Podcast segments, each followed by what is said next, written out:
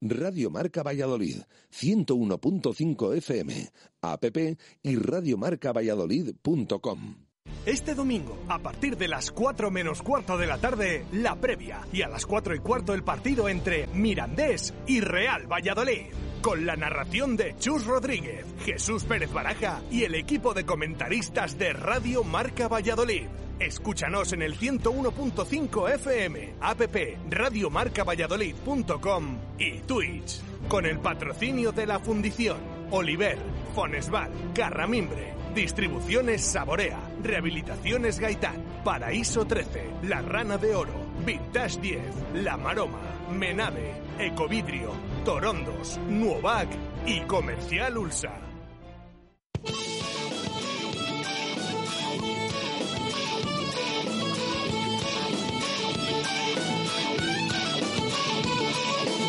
Ser de Valladolid, soy un celta corto. Por ser de Valladolid, Pucela no es poco. Por ser de Valladolid, deporte en mis venas. Por ser de Valladolid, no hay años sin penas. Por ser de Valladolid, pingüino en invierno. Por ser de Valladolid, voy al Pepe Rojo. Por ser de Valladolid, balonmano es huerta. Por ser de Valladolid, el frío no es problema. Por ser de Valladolid, Lalo es leyenda. Por ser de Valladolid, blanco y violeta. Por ser de Valladolid, agua pucela. Directo Marca Valladolid desde la Fundición. Chus Rodríguez.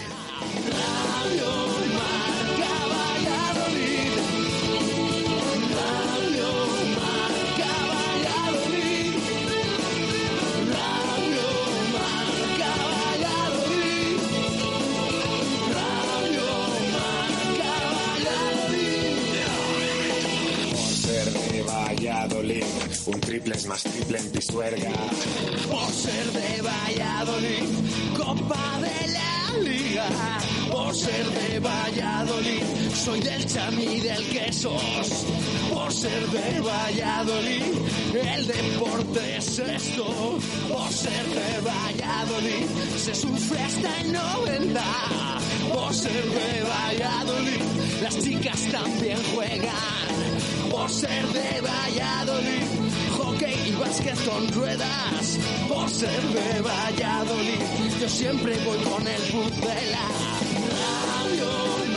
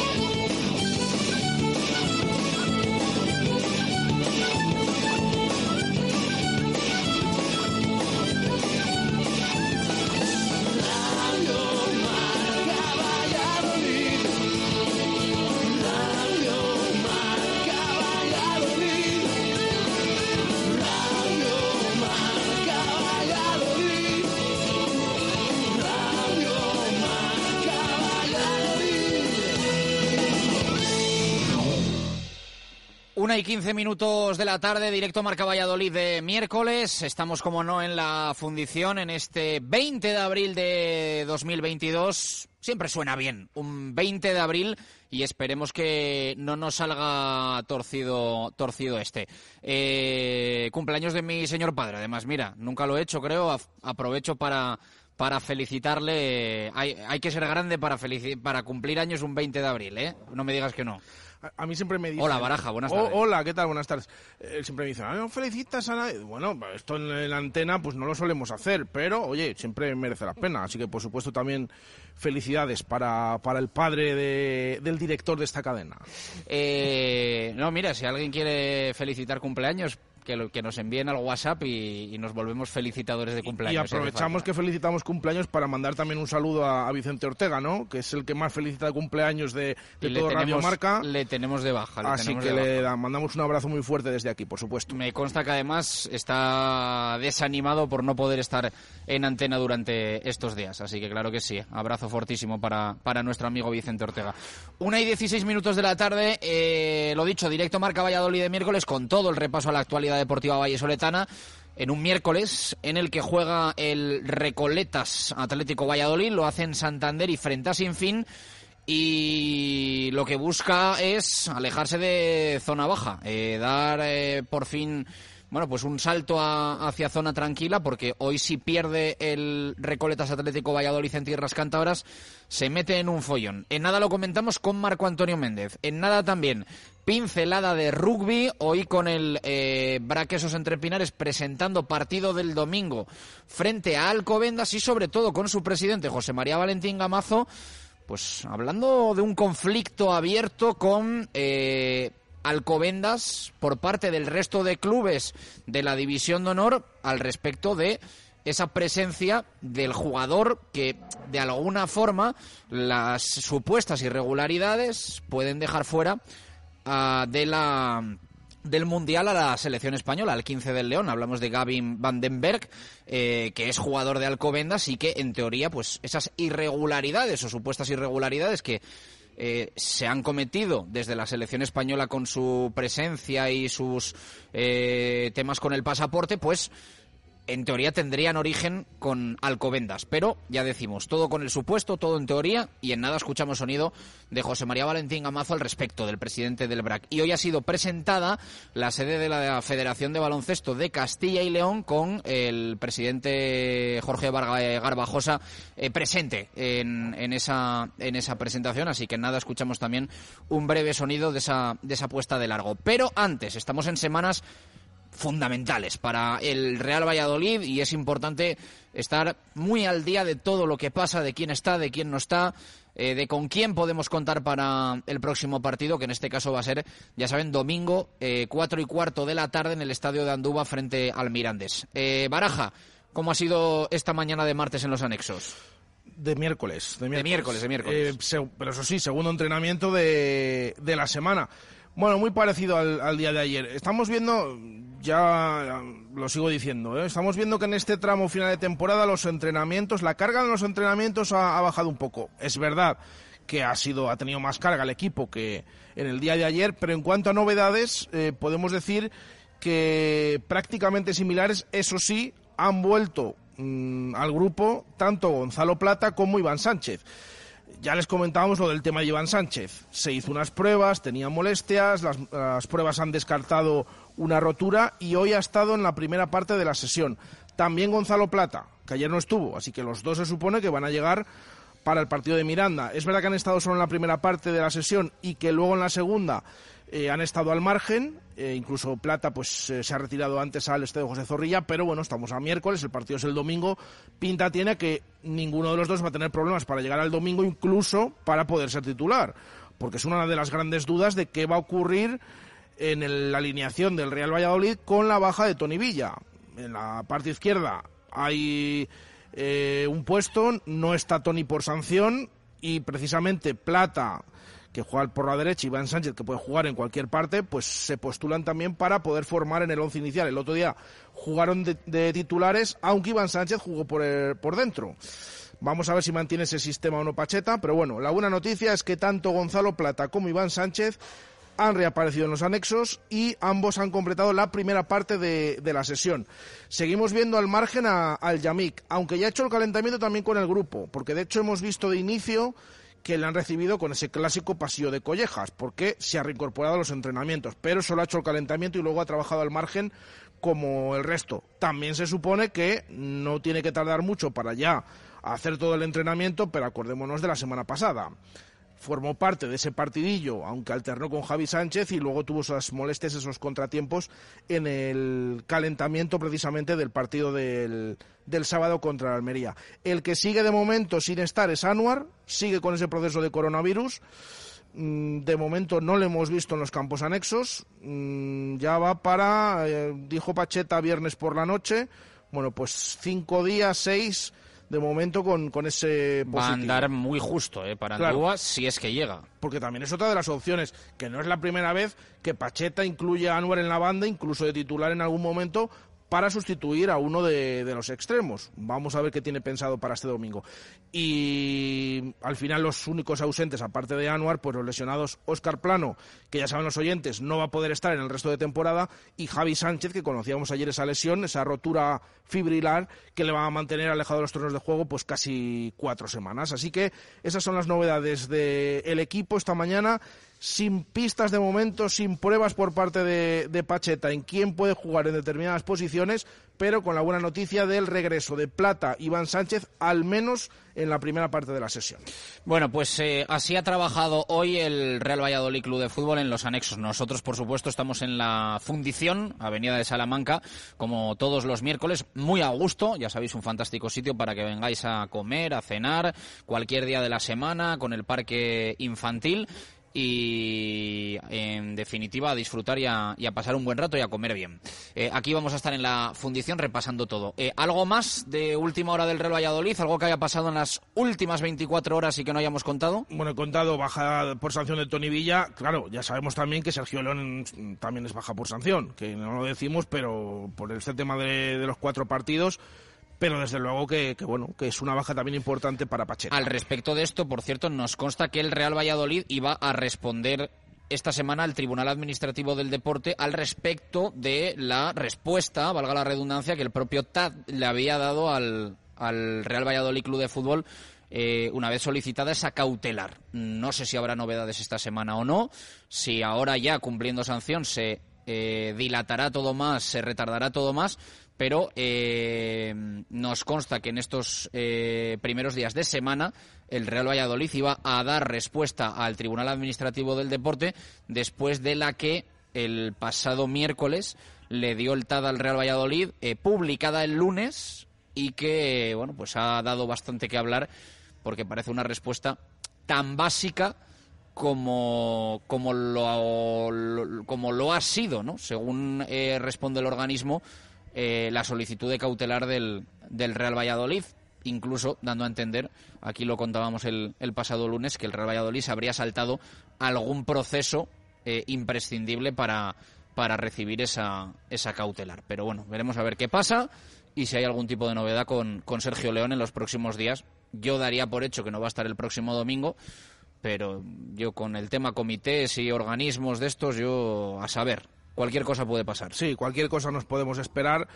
Eh, vamos a ver qué es lo que sucede y queda apuntada, por supuesto, esa información. Simplemente algún detalle más. Bueno, esto es eh, dentro del terreno de juego, dentro de los despachos también, con esa eh, pues sanción a, Sergio León. Simplemente recordar lo que comentamos ayer también en el programa respecto a la afición y al partido contra el Mirandés que el Real Valladolid ha recibido tras 400 entradas del conjunto rojillo o del club rojillo y va a poner a la venta de forma presencial a partir de mañana jueves a las cuatro y media de la tarde en, en, Zorrilla. Así que se prevé un gran ambiente el domingo en Andúba. Recuerden, cuatro y cuarto el partido. No suele haber partidos de segunda división a las cuatro y cuarto, pero es que este fin de semana no hay liga de primera división porque le han adelantado la jornada entre semana y luego dejan eh, para los partidos aplazados y para la final de la Copa del Rey el, el fin de semana. Así que entre las casi 800 que se vendieron y las 400 que van a poner a la venta, podemos estar hablando, si se llegan a agotar, de que el domingo van a estar en ese fondo de Andúba todo completo, si se agotan, pues casi 1.200 aficionados del Real Valladolid, que está, estaría francamente bien porque tiene que, agotarse las 400 localidades y que, fíjate, ves la capacidad de Andúba, un campo que caben 5.700 personas, estás hablando de que pues 1.200 pueden ser del, del así que partido importante el del domingo y va a tener eh, a su afición el, el Real Valladolid, al menos ya en un número de 800. Vamos a ver qué sucede con esas 400 entradas y luego si hay opción de conseguir allí alguna más. Venga, con Jesús Pérez de Baraja, con Pedro, con Balbuena y con Risueño, en nada arrancamos la tertulia. Antes, muy rápido, balonmano, eh, rugby y baloncesto. Eh, Marco, ¿qué tal? Buenas tardes, ¿cómo estás? Hola, Chus. Buenas y marcadas tardes, como siempre. Partido importante. El Sinfín recibe al Atlético Valladolid. Hoy, a las 20 eh, horas, lo podremos ver por la 8 de televisión local. Y un partido importante, además a mí me parece que además vital porque eh, el equipo vallisoletano ocupa una posición en la tabla que es la decimocuarta y tiene 16 puntos, mientras que el equipo cántabro ocupa el decimoquinto puesto con 15, de tal manera que un resultado positivo e incluso de victoria, que es lo que habría que buscar sin lugar a dudas, eh, dejaría un poco atrás suficientemente al conjunto entrenado por Víctor Montesinos en beneficio del, eh, de David Pisonero.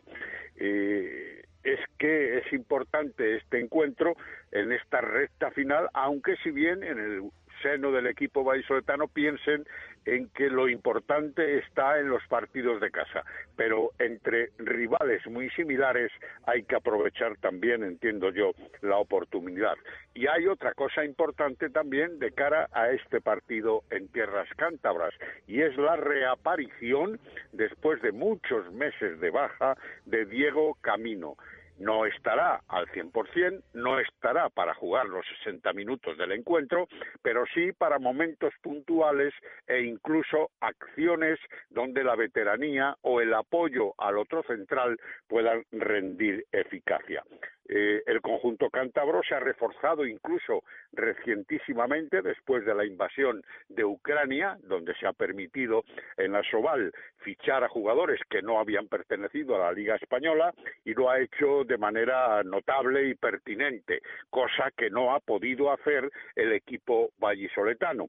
Por eso también puede tener importancia lo que es el Guadalajara que es de más dos a favor de los nuestros, vencieron en la ida aquí en Huerta del Rey por 32 a 30, en favor del Atlético está esa pequeña ventaja en caso de que el equilibrio sobre la cancha del conocido pabellón cántabro de la Albericia pueda determinar también el factor el factor gol. En definitiva, vamos a ver el compromiso hasta dónde llega y sobre todo vamos a ver el rendimiento del encuentro. Habla Pisonero de partido clave. Y seguir en la dinámica de trabajos, ¿no? Sobre todo porque este partido para nosotros es el. Hasta ahora es más fundamental, con diferencia. Creo que va a ser un partido excesivamente duro que para nosotros puede marcar si ganamos algo muy, muy bueno, que es el, el resurgir un poquito y plantearnos en una situación un poco distinta en la clasificación. Eh, si lo perdemos, evidentemente será un palo para todos, pero por supuesto eh, nuestro objetivo está en los partidos de casa. ¿no? Los partidos de casa nos pueden sacar hacia adelante, pero es cierto que este flotador que queremos eh, competir mañana es, es fundamental para nosotros. Marco, gracias. Un abrazo.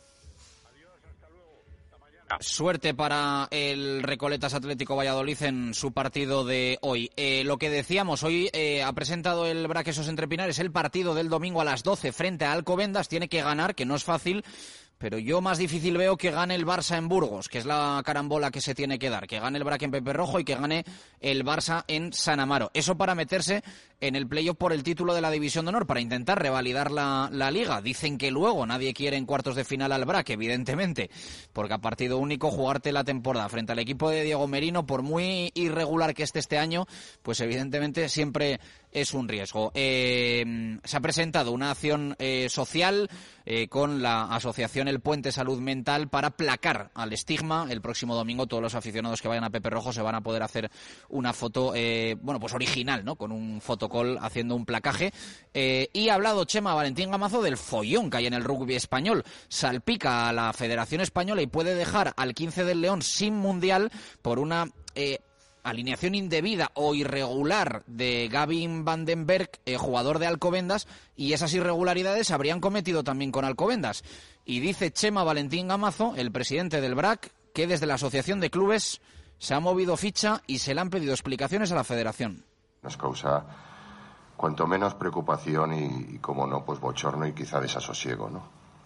Eh, sabemos, o desde la asociación hemos reclamado o hemos solicitado a la Federación que nos informase del estado, digamos, de la, de la reclamación y de la denuncia que hizo, que hizo Rumanía. y que evidentemente nos clarificase eh, si, si pudiera tener alguna repercusión o consecuencia sobre la competición doméstica, tanto Copa del Rey como el playoff de la liga. A fecha de hoy no, no nos han respondido al efecto, ¿no? Es decir, eh, hemos estado, hemos enviado un escrito, después de reclamarle, eh, bueno, pues nos han remitido un correo. No se moja la federación, pero eh, cuidadito, cuidadito, que puede haber consecuencias también para Alcobendas, porque el tema es mucho más serio que una simple alineación indebida o la pinta tiene. Una y 31, hoy presentada la sede de la Federación de Baloncesto de Castilla y León, llevaban ya tiempo en ella, pero con tema coronavirus y demás, hasta hoy no ha podido ser esa puesta de largo en las oficinas del Polideportivo Pisuerga, donde antes estaba, bueno, pues el famoso club de empresas del eh, Club Baloncesto Valladolid, del extinto, desgraciadamente, Club Baloncesto Valladolid. Y ha asistido el presidente de la Federación Española de Baloncesto, Jorge Garabajosa, que ha tenido buenas palabras para todos los implicados en la presentación y para todos los que trabajan por el baloncesto en Castilla y León. Dar la enhorabuena no por esta inauguración, que por supuesto también, gracias al esfuerzo de la Federación y de todos y cada uno de los clubes y de los deportistas, eh, el baloncesto en Castilla y León sigue viviendo una gran salud. Y a día de hoy podemos celebrar que eh, con esta simbólica inauguración de esta, de esta nueva sede, que el baloncesto sigue muy vivo en, en toda Castilla y León. Balonmano, rugby, baloncesto en este arranque de directo Marca Valladolid desde la Fundición. Hacemos pausa, a la vuelta arrancamos la tertulia de fútbol. Directo Marca Valladolid desde la Fundición Chus Rodríguez. Llega el frío, pero en la fundición entramos en calor abiertos todos los días. Un espacio único en Valladolid ideal para grupos, celebraciones, amigos, familia, pareja o compañeros de trabajo. Menú diario, cocido los miércoles, sábados de Love Music y el mejor fútbol con las mejores cervezas. Parque infantil ya abierto, los mejores cumpleaños para que disfruten pequeños y mayores. Y todo junto a nuestra bolera Bowling Zul, La Fundición, Avenida de Salamanca.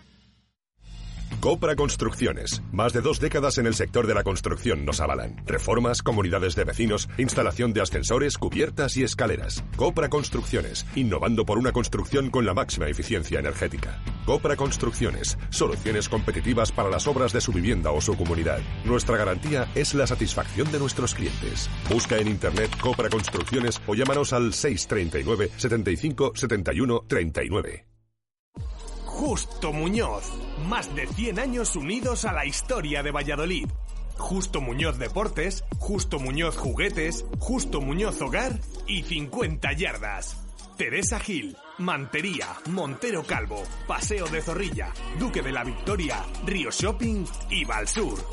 En Valladolid, Justo Muñoz. En Caja Rural de Zamora estamos a tu lado. Siempre con confianza. Siempre con cercanía. Siempre con agilidad y eficacia. Siempre con profesionalidad. Siempre con soluciones. Caja Rural de Zamora. Al lado de la gente. Y siempre con Valladolid. Si me das a elegir. Hay manos que hablan con la tierra. La cuidan. La alimentan. Y a cambio la tierra le regala sus frutos. Ese tesoro 100% de aquí, que tú llamas sabor, pero que nosotros llamamos origen. En Helios nos manchamos las manos para que tú puedas chuparte los dedos. Helios, el sabor del origen. La vida es un viaje impredecible. Por eso, nos tranquiliza saber que contamos con el mejor compañero de viaje. Porque estar tranquilos nos hace disfrutar del camino, sin importar cuándo llegaremos ni cuál será el destino. Toyota Relax con hasta 10 años de garantía. Toyota, tu compañero de viaje. Te esperamos en nuestro centro oficial Toyota Valladolid en Avenida de Burgos número 39.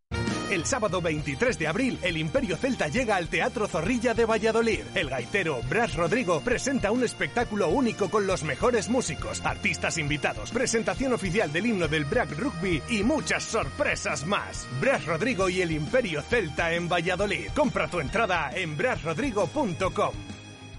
Directo Marca Valladolid desde la Fundición. Chus Rodríguez.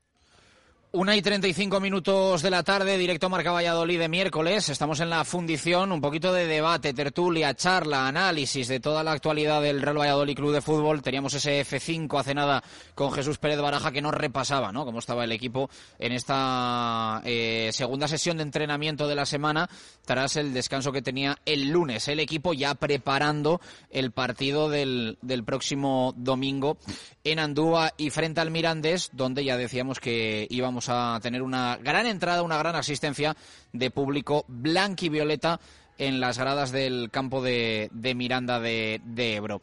Eh, está por aquí Pedro Rodríguez, está Nacho Risueño, está David Balbuena. Balbu, ¿cómo lo ves? Eh, después de lo del otro día, del, del, del grifo abierto con hielo que nos echaron ahí en el minuto 88 contra la Almería. Pues sí, la verdad es que, bueno, primero buenas tardes. Eh, fue, como dices tú, un jarro de agua fría enorme porque creo que vimos uno de los mejores partidos o con mejor ambiente de toda la temporada en el estadio, con un equipo que, que quería, que propuso fútbol, que, que propuso ocasiones, pero al final eh, dos acciones, eh, bueno, un error individual de Masip que vimos todos y un córner al final nos deja con una cara de, no, no sé llamarlo de tonto, con una sensación de ocasión perdida que casi da una sensación de partido perdido. Eh, el equipo respondió, eh, generó fútbol, generó ocasiones contra un gran rival y, y no pudo sacar los tres puntos, que es lo, lo, más importante que nos queda en estas alturas de temporada. Entonces, eh, con esa sensación muy agridulce, que, de pesimismo, pero eh, viendo cómo está Eibar, cómo están el resto de rivales, pues eh, veremos a ver la cara que vemos en Mirandés, que es lo que nos está generando dudas del equipo fuera de casa. Pero el otro día del estadio te vas con una sensación de, de haber visto un gran partido, de haber visto un buen Valladolid, que podía haberlo hecho mejor, pues sí, pero con unas fases de durante muchos momentos del partido muy buenas, en las que el equipo respondió, jugadores subiendo su nivel. Hacía tiempo que no veíamos un plata tan incisivo, veíamos un Roque Mesa tan, tan mandón durante el partido. Eh, no sé, las sensaciones fueron buenas, encima con, con, todos los inconvenientes que hubo al principio del partido, con la baja de los dos centrales, sobre todo de bueno, el Yamik en el calentamiento y Javi Sánchez en los primeros 10 minutos. Y, y, el equipo fue, fue respondón y fue, y fue un gran equipo, yo creo. Fue un gran Valladolid durante muchas zonas del partido. Nacho. Buenas tardes. Pues sí, muy de acuerdo con Balbu. Yo creo que ha sido de los mejores partidos de la temporada contra un gran rival, sin duda alguna, y que luego, pues, luego las lesiones, pues también nos hacen pecar quizá de, pues, el, tema de la defensa que, que, está siendo quizá nuestra nuestro mayor error, ¿no? En, en cuanto a lesiones, que luego no sabemos gestionarlo. Eh, se defiende bastante mal, por ejemplo, las ABPs, como ha pasado en el, en el segundo gol, que te rematan dos veces el mismo, el mismo jugador. Entonces, pues bueno, eh, también ellos hay que tener en cuenta que, son todo un equipazo. Yo cada vez que veía coger la pelota a Ramazani yo temblaba. Sí que es verdad que luego a lo mejor las, de, las definiciones de Ramazani no son las correctas y que no tuvo su día tampoco el delantero. Entonces, bueno, eh, sí que es verdad que es lo que habéis dicho, un jarro de agua fría porque yo creo que tienes el partido, tienes el control. Sí que es verdad que cuando sale aguado yo creo que perdemos un poquito el control del balón, se da cuenta, vuelve a rehacer el cambio. Y bueno, pues él va con toda la idea de, de, conseguir más balón y de que no nos creen ocasiones. Pero bueno, al fin y al cabo, pues minuto 88 y esto puede pasar porque es fútbol. Vamos Yo estoy a ver. contigo que las transiciones, o sea, esa, esa sensación de peligro que te daba Ramazán y Sadik, eh, o sea, solo eso en el Almería era de primera, ¿eh? Y de buen equipo de primera división. O sea, era lo único. Sí, lo, era lo único. Lo único que Sadik pero, también no tuvo su día. Entonces pero eso era, o sea, cuando cuando o sea, cuando Ramazani corría, se cogía el balón y se ponía a correr, o sea, lo, es que es que te ponía nudo en la garganta de decir, me la preparan. El primer gol y no fue ni una ni dos ni cuatro veces. El ¿eh? primer gol es error de Masip, pero también tiene que estar ahí Ramazani para clavarla. Esperar el error del defensa, del portero y bueno, pues Decías lo de lo de Sadik. Mm, no fue su día, pero no fue su día por él ¿O no, no fue por, su día por el Real Valladolid? Porque se, sí, porque se le supo también tapar y defender. Pero quizá el cambio de Javi Sánchez también te hizo que eso no estuviera también al 100% durante todo el partido. -huh. Igual estaba... Bueno, claro, no, porque Yamik también iba a salir y no al final no salió. Entonces, bueno. Pedro. Leía el otro día al, al hijo de un grande, como es Javier Heredero, decir que decía en Twitter ¿El, el grande es el hijo o el padre? Los grandes siempre o sea la grande siempre es la madre y el grande siempre es el padre Ah, siempre vale.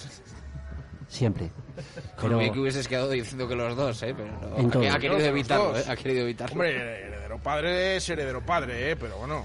pero me refiero a cualquier Javi persona también. a cualquier persona y el Javi también o sea eh, de cualquier hijo siempre la grande es la madre y el grande es el padre entonces decía que eh, para los que echábamos en falta el, el irnos o contemplar un poquito la situación con el 2-1, etcétera, y decía muy acertado que Pacheta no ha engañado a nadie, que Pacheta dijo claramente cuál iba a ser el- la filosofía, el sistema, y que podemos estar de acuerdo o no, pero que realmente no ha engañado a nadie y es lo que nos prometió, y es que tiene toda la razón en este aspecto. Entonces el partido del otro día yo lo veía como una muy bonita lucha de ADNs. Por una parte, el ADN que imprime Pacheta a sus equipos con esa filosofía, que es precisamente la que vimos, esa filosofía de competir, de ir a por el partido, de si vamos ganando seguir buscando un resultado mayor, etcétera, etcétera, contra el ADN del club ya mucho más allá de Pacheta, de fallar siempre, siempre el día clave, el día que nos podemos poner líderes. Pero vamos, que esto viene ya de muchos años atrás, de cuando podíamos eh, jugar eh, o ilusionarnos con jugar la UEFA. Era un ADN contra otro. Y ha quedado empatado, como el partido. Ni el ADN de Pacheta ha podido con el del club, no hemos podido ese día clavarla, ni tampoco hemos quedado eh, descartados de nada, gracias también a los fallos de, de los rivales. Porque estamos empezando a decir muchas veces, bueno, seguimos dependiendo de nosotros mismos, dependemos de nosotros mismos, pero esto se está convirtiendo también en una, no voy a decir una mentira, una verdad a medias, porque realmente seguimos dependiendo de nosotros mismos también porque está fallando también el Eibar y está fallando en partidos anteriores, como en este que tampoco ha ganado el propio Almería. Eh, si no, a lo mejor ahora no estaríamos diciendo que estamos dependiendo de nosotros mismos. Mm, entonces, eh, como no espabilemos, a lo mejor pronto ya no podemos ni decir eso. ¿Eh? Entonces, eh, es un debate muy bonito de sensaciones contra datos. Los datos realmente no deberían invitar al optimismo, porque no hacemos más que decir que qué bien juega el Real Valladolid, que qué bien juega, que qué bien, que qué bien. Y Jesús me dirá, creo que son cuatro o cinco jornadas las que hemos estado en ascenso directo en toda la temporada. Cuatro y nos ha durado una, una vez. Cuatro jornadas en toda la temporada y siempre segundos. O sea, eh, Siempre nunca primero. segundos. Y Entonces, fíjate esta semana que era o primero o tercero. Quiero decir que los datos... Fuimos 39 minutos primero, pero luego al final nada. los datos van por un lado y luego, sin embargo, tenemos esas sensaciones de un optimismo bastante generalizado, ¿eh? Eh, yo por lo que leo en todo el mundo, de que no, no, que este equipo es que ese proceso que llama Pacheta, es que, es que lo vamos a conseguir porque es que jugamos, somos el que mejor jugamos, que bien lo hacemos, que minutos, que... Y es un debate que, vamos a ver, es, es apasionante ver cómo va, va a terminar esto, que va a poder más, si esas sensaciones se van a convertir en realidad o si equipos que no juegan tan bien como el Real Valladolid y juegan a otra cosa, como el Eibar, eh, lo acaban consiguiendo y nosotros no. Eh, ahí estamos. O sea que no estás tú en el bando de la confianza ahora mismo. Mm, pero ni de la vamos a ver ni de la confianza ni de la desconfianza porque realmente eh, el Real Valladolid ahora mismo no es el equipo que a lo mejor todos soñábamos cuando pitó el árbitro el final en Tenerife. Yo creo que ese día se despertó una euforia de que parece que poco menos que íbamos a subir, vamos, hasta antes de la última jornada, que esto lo, vamos, yo vi esa euforia en, en- en toda la, en general, no se puede hablar por todos, digo en general, o a mí me lo pareció. Y yo creo que no estamos en ese punto, pero es que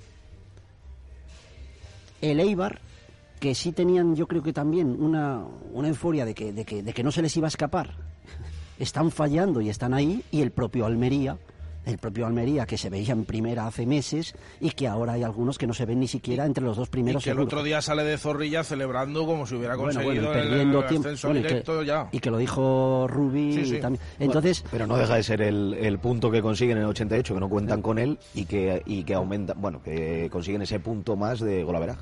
Entonces, Y dejando claro que para ellos el empate era bueno desde antes del partido, que lo claro, volvió a claro. repetir luego Rubio. Yo a Leibar, eh, de las últimas veces que estuve aquí, que preguntábamos quién es el rival, yo a Leibar sinceramente le veía inalcanzable. Y eran cinco puntos o así los que tenía, y yo dije, "Pff, yo le veo inalcanzable. No creo que con lo que queda de temporada, y ahora mismo es ridículo decir que es inalcanzable. O sea, ahora mismo son alcanzables los dos. Entonces, eh, gracias a que los otros dos rivales que están ahí con nosotros han flojeado también, pues eh, el escenario de los fallos del Valladolid toma una nueva dimensión. Mm, y ojo, que otros que vienen por debajo, que parecía también que estaban muy lejos, pues claro, cuidado. A ver, los que vienen por debajo están en la obligación de hacer casi un pleno, diría yo, porque al final eso es bastante complicado. Viendo lo que dices tú, Pedro, eh, a nivel de sensaciones, yo siempre he defendido que el Valladolid eh, creía que estaba creciendo y de hecho creo que es el que más eh, inconvenientes está teniendo a nivel de lesiones o de disponibilidad de jugadores a lo largo de la temporada. Eh, mira, últimamente nos está pasando. Estamos viendo ahí con la baja de Javi Sánchez, de Oscar Plano, jugadores fundamentales. El Yami que no está en el parte de bajas, pero sigue sin, sin estar disponible. Y, y el otro día el Almería, creo que bajas del once titular, pocas o ninguna. Y el Valladolid fue netamente superior, netamente superior en gran parte del partido. A nivel de fútbol, a nivel de ocasiones y a nivel de lo que decís antes, que Ramazadi y Sadik nos generaban peligro o esa sensación de peligro. Claro, porque era el equipo rival. Pero yo creo que si preguntas a Almería, la sensación que tenía era de que el Valladolid iba a caer los goles porque estaba dominando el partido, dominando el balón y dominando todas las, acciones de ofensivas. Entonces ellos tendrían que tener más miedo que nosotros durante el partido. Eh, los, los partidos son muy largos y, al final el Almería el otro día pues físicamente no deja de ser, eh, tú les veías en, los, en las acciones de balón parado, eh, como jugadores como Sadik, como Cuenca, como... O sea, todos eran grandísimos comparado con los nuestros. Eh, Rodrigo Eli, o sea, cada vez que iban a, a un, a un saque de banda, o sea, perdón, a un saque de esquina o una falta lateral, estábamos temblando porque a nivel físico eran superiores, pero a nivel de balón, durante el partido el Valladolid fue superior.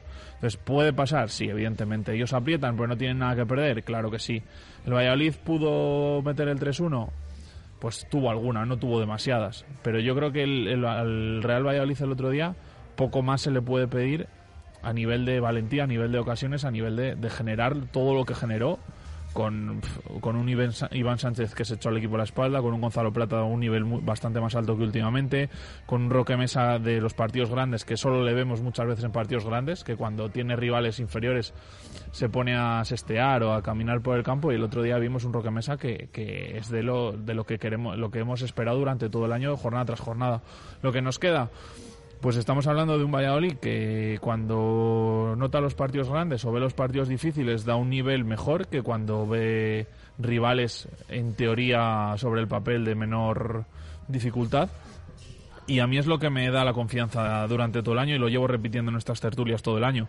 Que creo que el Valladolid en los partidos importantes, cuando ha tenido que dar el dolor de pecho, lo ha dado. A veces con mayor o menor fortuna, como el otro día, que no deja de ser un empate contra un gran equipo como es el Almería y que te empatan ellos y celebran como una eh, victoria absoluta de ese partido. O sea, y nosotros vemos ese empate como una derrota. Ahí demuestra la ambición que tiene el equipo y, y yo es la confianza que me, que me, sumo. Eh, la inseguridad, pues la, el cómo está dando la cara el equipo fuera de casa. Lo vimos el otro día en Málaga, que en dos acciones, en dos errores otra vez, que parece que no somos capaces de solucionar errores individuales, pues nos están costando puntos. Así que eh, esto es lo bonito que nos queda de las seis jornadas y esperemos que solo sean seis jornadas y tengamos el ascenso directo. Pero son los mismos errores que tuvimos en casa también. Eh, sí, error de portero y bueno, yo el, el, el córner no veo un excesivo error individual. Creo que es una acción en, la que físicamente son superiores a nosotros. Hombre, remata solo, ¿eh? Bueno, remata con Nacho debajo de él. En el primer remate de, de cabeza. Yo, yo creo que te remata las dos veces. El, el- el- el error está ahí, en que te remate dos veces, aunque sean cuestión de rebotes, pero te remata dos, dos veces el mismo jugador. En el Pues primero, la marca individual primero- quizá no está hecha. El primero es, pues eso, le está marcando durante todo el partido Nacho a Rodrigo Eli, que si vamos a centímetros, no sé los Sí, claro, centímetros claro. que puede haber diferencia. Eh, Yanko estaba marcando Sadik, o sea, estamos viendo que hay diferencia de, de estatura, es así. Entonces, te remata en la primera acción. Y la segunda acción quizás es el mayor error de no defenderla, pero claro, ¿dónde cae el balón? Sí, sí, que Defiende, que igual que le da a claro. Josema y sale hacia Rodrigo Eli otra vez, podía salir hacia el otro lado que no había nadie. Bueno, Una- sí, una cosa- todo gol tiene error, eh, todo Sí. gol tiene error, pero yo veo mucho más error. pues, Todo, el todo no, pero... Yo con sí, respecto de lo que decía Pedro, de la euforia de Tenerife y demás, hay que saber también cómo venía Tenerife. Tenerife venía de, de hacer unos partidos escandalosos, de que teníamos que jugar en su casa, que teníamos dudas nosotros con el equipo y, y, coño, le metes cuatro. Ganas el gol a Verag, ganas al Tenerife en su casa y te quitas un, un equipo más, que no es lo mismo luchar contra tres equipos que ahora contra dos. Sí que es verdad que nos falta eso de el tener ese golpe encima de la mesa de cuando lo tenemos que dar de verdad, que a lo mejor se puede dar ahora en estas dos, tres jornadas siguientes. Hay que tener en Pero cuenta que es- sí, no es el mismo golpe, quiero decir, no es el golpe igual cuando te pones líder que ahora que a lo mejor no te pones líder y lo que tienes es que no descolgarte. No, pero ahora mismo yo diría que tienes dos partidos que puedes ganar bien. Otro golpe luego- sería en y luego-. Y luego tienes el tercer partido, que es el del golpe real. Pero si no ganas estos dos, no, No, te vale de nada. está Pero claro. eso sí que les estamos ganando, más o menos, más o menos. Eh, Claro, pero eso no- eso no lo sabemos. Lo que yo decía del ADN antes es justo, justo ese día, el día que llega ese el momento. Y respecto a lo que decías del ADN y lo que decía Balbu, eh, yo creo que el ADN de Pacheta es con el 2-1 ir a por el 3-1 y est- yo estaba convencido que como dice Balbu, estábamos teniendo balón, estábamos teniendo quizá algo más peligro que ellos, que ellos solo salían a las contras con Ramazán y con Sadik. Sí que es verdad que te la podían liar en cualquier momento, pero estoy convencido de que si metemos el 3-1 va a ir a por el 4-1 porque le ganas el Averas también. Hay dos, Entonces, hay dos cosas de que habréis hablado del Tenerife los dos. Eh, el Tenerife está a seis puntos del Eibar. ¿Verdad? Son seis puntos los que, los que está Sí, dentro. cuatro Vale. nuestros no y dos vale. del Eibar, sí. Hay un Tenerife-Eibar. Ojo a ese partido. Eibar-Tenerife. O un Eibar-Tenerife, pero ojo a ese partido. Que es, ¿Por qué? si no me equivoco, es penúltima jornada. Bien, bien, pero es que si todo está, vamos a poner un escenario de, de apretado como está ahora, empates a puntos, quieres decir. no, a lo que yo voy es que cuando llegue ese partido haya a lo mejor que al Valladolid le venga teóricamente, teóricamente bien que pierda el Eibar y, se, y gane el Tenerife, pero eso meta al Tenerife porque se metería solo a tres, ¿eh? estás, en el 40 y, estás en la 41, como dices. Ya, ya, ya, Pero es que temporada. Tenerife, como ha dicho Balbu, tiene que remar mucho Volvemos todavía. ¿eh? a la misma y lo que hemos Si lo vemos nosotros jodido, semana. Ya, ya, imagínate ya. el, el Tenerife. Em, Bueno, esto hay que, o al revés, si en Tenerife lo ven posible, ¿por qué no lo vamos a ver posible nosotros? Sí, pero es lo que yo estoy diciendo. Yo, yo llevo defendiendo todo, todo el año que, que tenemos la mejor plantilla y que por obligación deberíamos estar entre los dos primeros. Y una cosa que quería yo decir en defensa, en este caso, de Pacheta, es que eh, imaginaros que si nos hubiéramos ido más atrás con el 2-1 hubiéramos ganado el partido. Vamos a poner ese supuesto. Pero, tam- pero eso también sería cierto que a lo mejor otros partidos de jornadas anteriores que acabamos ganando por 2-0 y 3-0, si hubiéramos hecho esa misma filosofía, a lo mejor en alguno no le habíamos ganado. Es que yo no estoy de acuerdo en que yendo para atrás hubieses ganado el partido. Digo un porque- supuesto. No, que yo tampoco. Sí, que sí, te estoy no. diciendo. Que, es que lo estábamos diciendo, que, que te con, estoy el, diciendo que con el que- 2-1, que, que- con el pero 2-1 que- él va por el 3-1, pero que incluso en- si metes el 3-1 hubiera ido a por el 4-1. Pero que aún en ese supuesto, claro, es muy fácil decirlo ahora, pero si en otros partidos lo hubiéramos hecho cuando ganábamos 1-0, a lo mejor otros días nos había salido mal y los puntos que hoy mm, parece que nos faltan les hubiéramos perdido antes. Ay, eh, yo Sí, creo pero que, ya no- ya no puedes pensar yo en creo lo que- de antes. Y el Claro. otro día, por ejemplo, si, si te metes atrás a defenderlo, es todavía darle más armas. O sea, la mejor forma de defender a, a la Almería era alejándole del área. Porque, como te he dicho, físicamente eran superiores a nosotros. Cuanto más centros hubiesen puesto en el área, más opciones tenían ellos de remate que nosotros. Tal cual.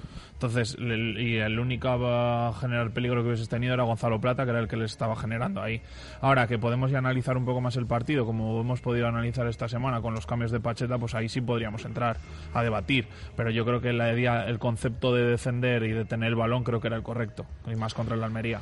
Antes de eso, mira, aprovechamos que tenemos aquí el, móvil de, de la radio. Nos dice un oyente, por ejemplo, que no está de acuerdo con lo que has dicho, eh, Balbu, que porque dices que el Pucela jugó un gran partido cuando fue incapaz de ganar, además de permitir gran cantidad de contras de la Almería, que no tuvieron mucho éxito en finalizarlas. Como cualquier deporte colectivo en el fútbol, prima mucho más la faceta defensiva que el ataque. Jugamos muy bonito, pero los resultados son muy decepcionantes. Para mí el partido fue malo porque es un equipo incapaz de mantener un resultado y eso es lo más importante en un deporte.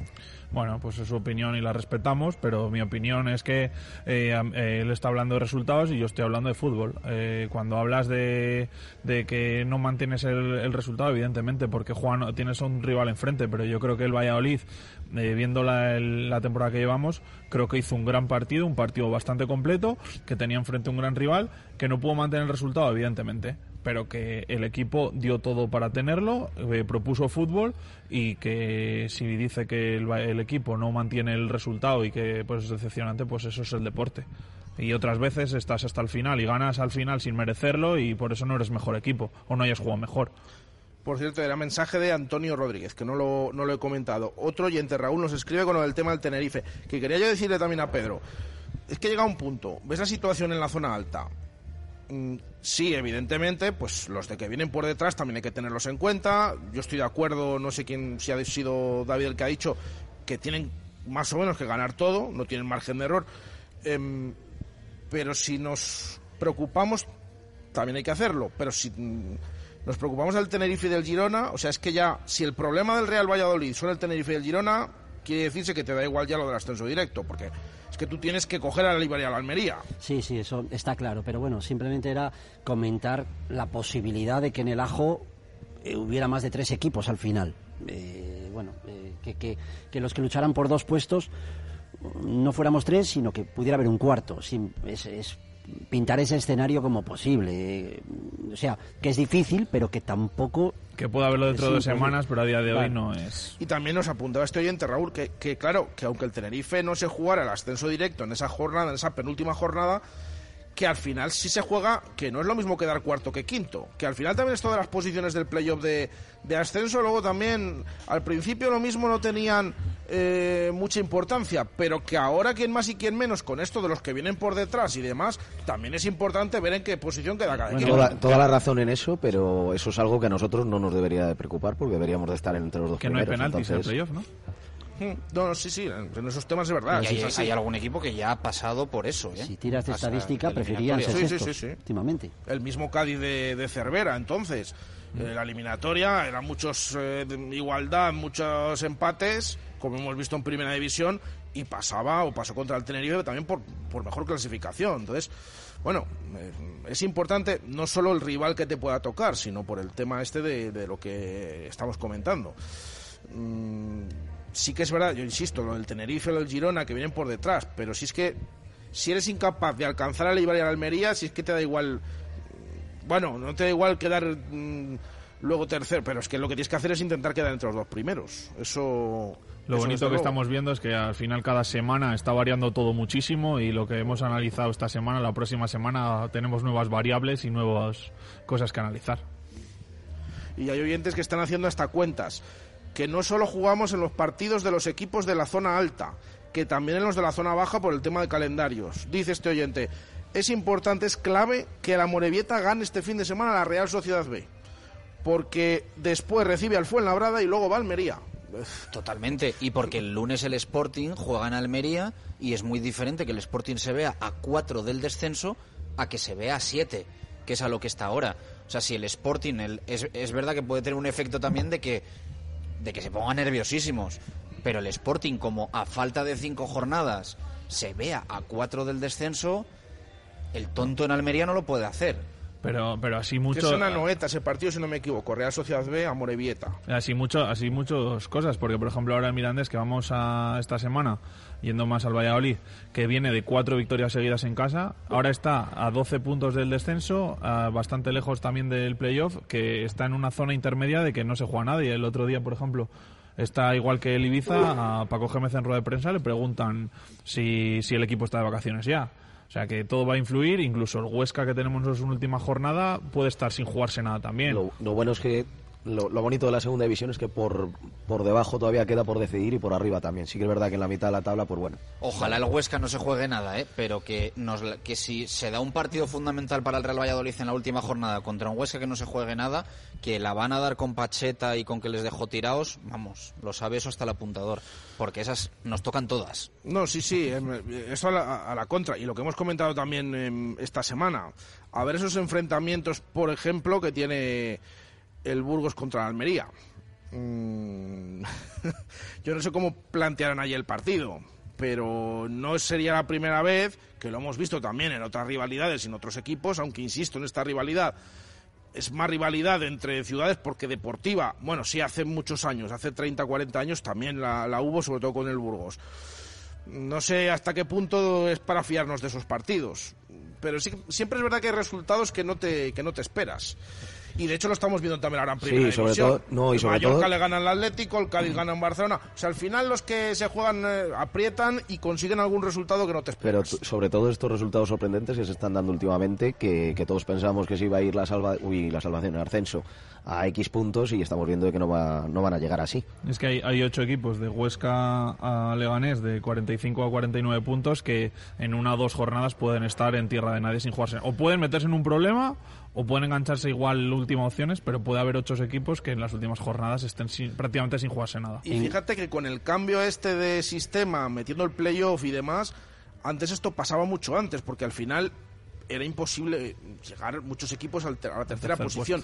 Ahora estamos hablando del sexto, pero como eh, han hecho un sprint final o están haciendo un sprint final tremendo, han dejado ya atrás a no sé cuántos equipos y con añadiendo que los de abajo están tan descolgados, pues es verdad que va a haber un montón de equipos que no se vayan a jugar mucho. ¿En cuánto está ahora mismo, según tus cuentas, el ascenso directo? Yo a día de hoy digo 79. A día de hoy. Tenemos 66. O sea que habría que 13 ganar. puntos de 18. Habría que ganar 4, empatar 1, perder solo 1. O ganar 5 redondeando, ganar 5. Porque lo mismo depende de los O enfrentamientos. sea, directos. podíamos empatar en Eibar, ganar cuatro. El Déjate de empate- empatar en Eibar, hombre. ¿Eh? Vamos a ganar. Esa cuenta que dice Jesús está muy supeditada a ese partido. A ese partido, es que se lo iba a preguntar claro, yo ahora, que claro. Que Es no que de hecho esta sí. semana yo te bajo la puntuación porque el Real Valladolid y el Almería han empatado. Ah, claro. Por eso no te digo 80 y te digo 79. Pero bueno, es que al final es una. Al final esto se va corrigiendo cada semana. Entonces, no es que digas, sabes seguro que con 79 vas a subir. Pero también es verdad que decíamos en la primera vuelta, "Buah, es que el ascenso. más-". Bueno, ya hasta hace poco. El ascenso más caro, más de dos puntos por partido.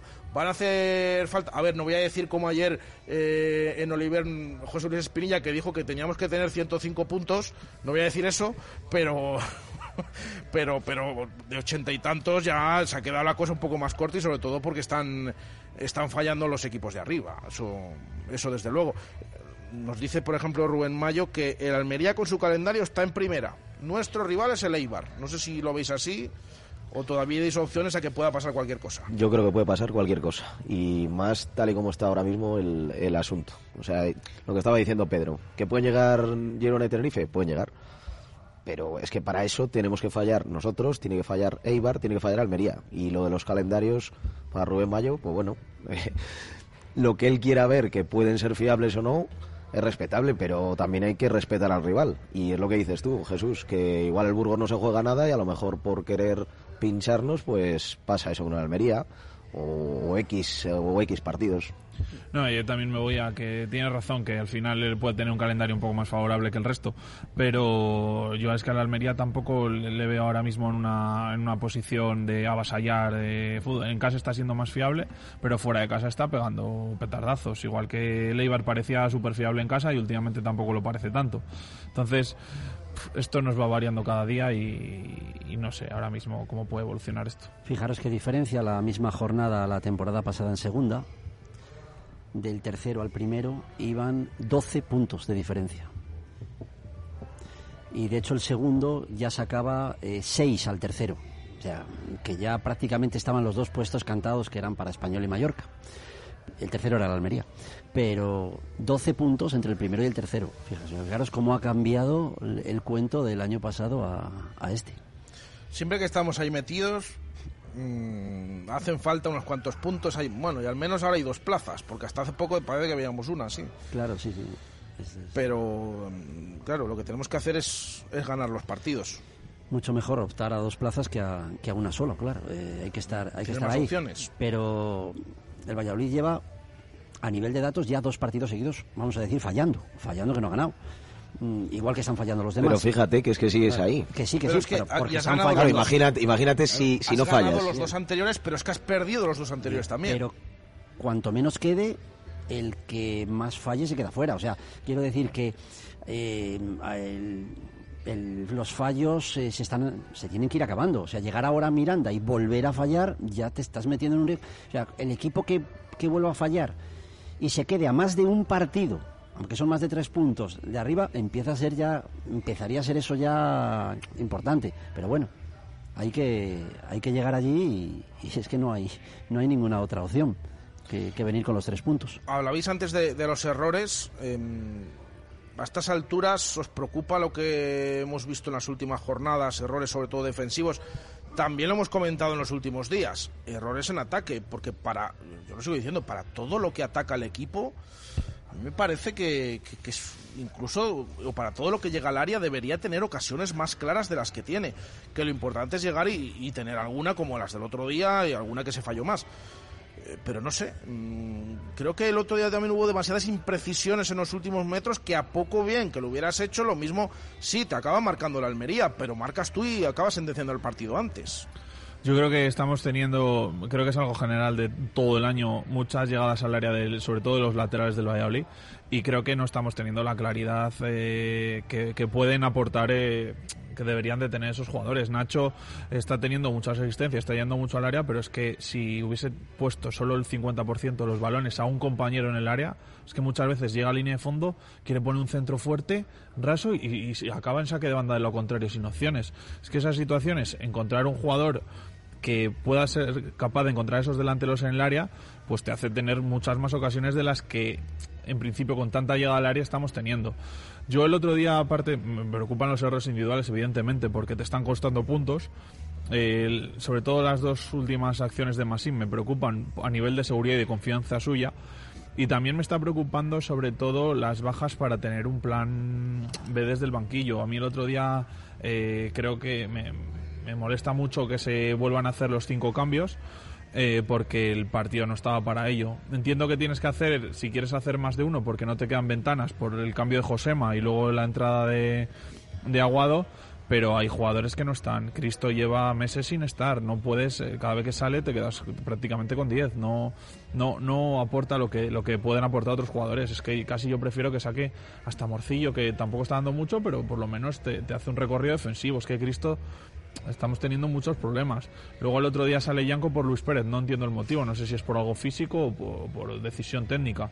Eh, me, están, me preocupa esas decisiones de gestión de vestuario que hemos hablado últimamente porque eh, esos cambios están per- perjudicando al Valladolid en esos últimos minutos. Por las bajas también, baja Sergio León.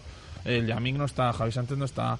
Eh, o sea, estás teniendo bajas importantes que son jugadores, menos mal que recuperas al nivel de plata, el nivel de Iván Sánchez, creo que son importantes, pero esa plantilla que podía ser todavía más de más calidad, eh, no estamos teniendo en, en esas acciones. O sea que tú sí crees que el otro día los cambios eh, no no. ayudaron al Real Valladolid. A mí no, no ayudaron nada al Real Valladolid esos, ese triple cambio. Creo que el cambio de Aguado es eh, lógico. Me sorprendió el nivel de Josema después de prácticamente un año sin jugar o muchos meses sin jugar y que, y que diese ese nivel, que no desentonase contra un gran delantero como Sadik. Me gustó mucho el nivel de Joaquín, aun teniendo algún error como tuvo en una salida que casi hace hasta penalti. Eh, pero me preocupa, me preocupa eso, el mirar al banquillo, que tenga que salir Hervías después de tanto tiempo sin jugar, que es todo voluntad, pero que evidentemente la falta de ritmo es, es evidente. Eh, me preocupa un Cristo que lleva meses sin aportar o prácticamente años sin aportar, quitando un gol que ha hecho en un partido puntual. Y me preocupa que Yanko, que le veíamos más en la Copa África que aquí, que tenga que salir a sustituir a Luis Pérez. No entiendo si son molestias o es gestión de vestuario. Lo que pasa es lo que hemos comentado también estos días. Claro, miras al banquillo con todos los contratiempos y es que o tienes eso o tienes a Carnero, a Kiko Olivas, bueno, Morcillo sí que se quedó sin, sin jugar como apuntabas. Em, Por eso, Anuar, es, el, Claro, el- Anuar no el- estaba. el- Anuar tampoco estaba, entonces eso es lo que eh, me preocupa más, porque estás teniendo, estás recuperando jugadores para once titular, pero una vez que haces los cambios es que, pues para si hay jugadores que van a salir es mejor no sacarles. Es mejor tener lo que está en el campo. ¿Y por qué se ha dejado de contar con Fresneda? La gestión que se está haciendo con este chico que... No, el que otro día no jugaba ni de inicio en el, en el o sea, filial. eh, yo no lo entiendo. Es un chico que salió, tiró, como se dice, la valla, la puerta, el banquillo y hasta Pepe Zorrillo. O sea, tiró todo lo que había que tirar. O, o Víctor Narro, que está en el filial siendo de lo mejor del de filial. repente, de repente se ha decidido que vuelva a las Pues categorías porque, inferiores. pues porque jugó porque no estaban los, eh, los del primer equipo. Y entonces, por mucho que lo haga bien, al final aquí... no, no, pero es que no es que lo hizo pues bien. rancos. Es que, No, ya, ya lo sé, es que ya. fue algo superlativo. Y, y- y ha sido peor todavía la situación, porque es que ha estado un tiempo que no jugaba ni con uno ni con otro. Es que no, todavía yo es sinceramente no entiendo la gestión que se está haciendo con este chico, que, que posiblemente a lo mejor el otro día el cambio pues, de, de Luis Pérez, si hubiera que cambiarle, o sea, mm, eh, a mí me parece que ha mejorado las prestaciones de Yanko en, en todos los, los ratos que le hemos visto. El y Yanko el entrenador- otro día no desentona, ¿eh? O sea, bueno, no, no- si Yanko lleva varios partidos que está mejor de lo que se pensaba. Vale, pero te quiero decir que no entiendo la gestión que, está haciendo el club con, Iván Fresneda. Y alguna razón habrá, pero ha desaparecido de repente cuando los partidos que jugó estaba siendo el mejor de todos. Lo, poco que jugó. Yo respecto a los errores individuales, claro que preocupan. Estás a falta de seis jornadas y sigues cometiendo errores individuales, pero que también otros equipos cometen. Porque, por ejemplo, el primer gol nuestro, vale que es una obra maestra de Monchu y de, y de Mesa, pero Mesa remata completamente solo, en la frontal del área, en una falta lateral tipo córner, incluso más cercana. Que, que, si, que si dejamos rematar nosotros una falta así, sin nadie que le Claro. encime, Y- y todo estamos también y- añadiendo a la lista de Y errores. todo el ¿eh? tiempo que estuvo para preparar la falta. Eso, alguien lo tiene que ver. Pero eso pasa siempre. Hablabais antes de, Por eso ha- sí, hablabais pero- antes de Sadik, de que eh, está mal Sadik o es que ha sido mérito del Valladolid y tal.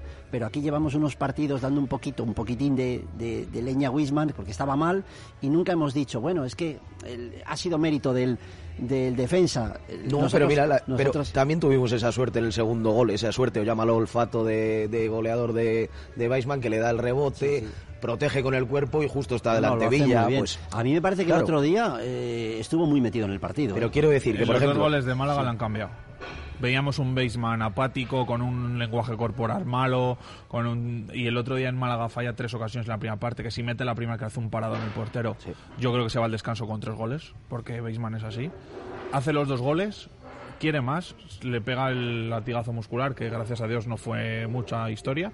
Y el otro día vemos un baseman otra vez metido, presionante, que deja ese gol de cara, que tiene otro remate de córner, que es, es de los pocos que remata así de media volea, que tal, que, que si sale un poco más Sí, al lado es mala gol. suerte, eso es.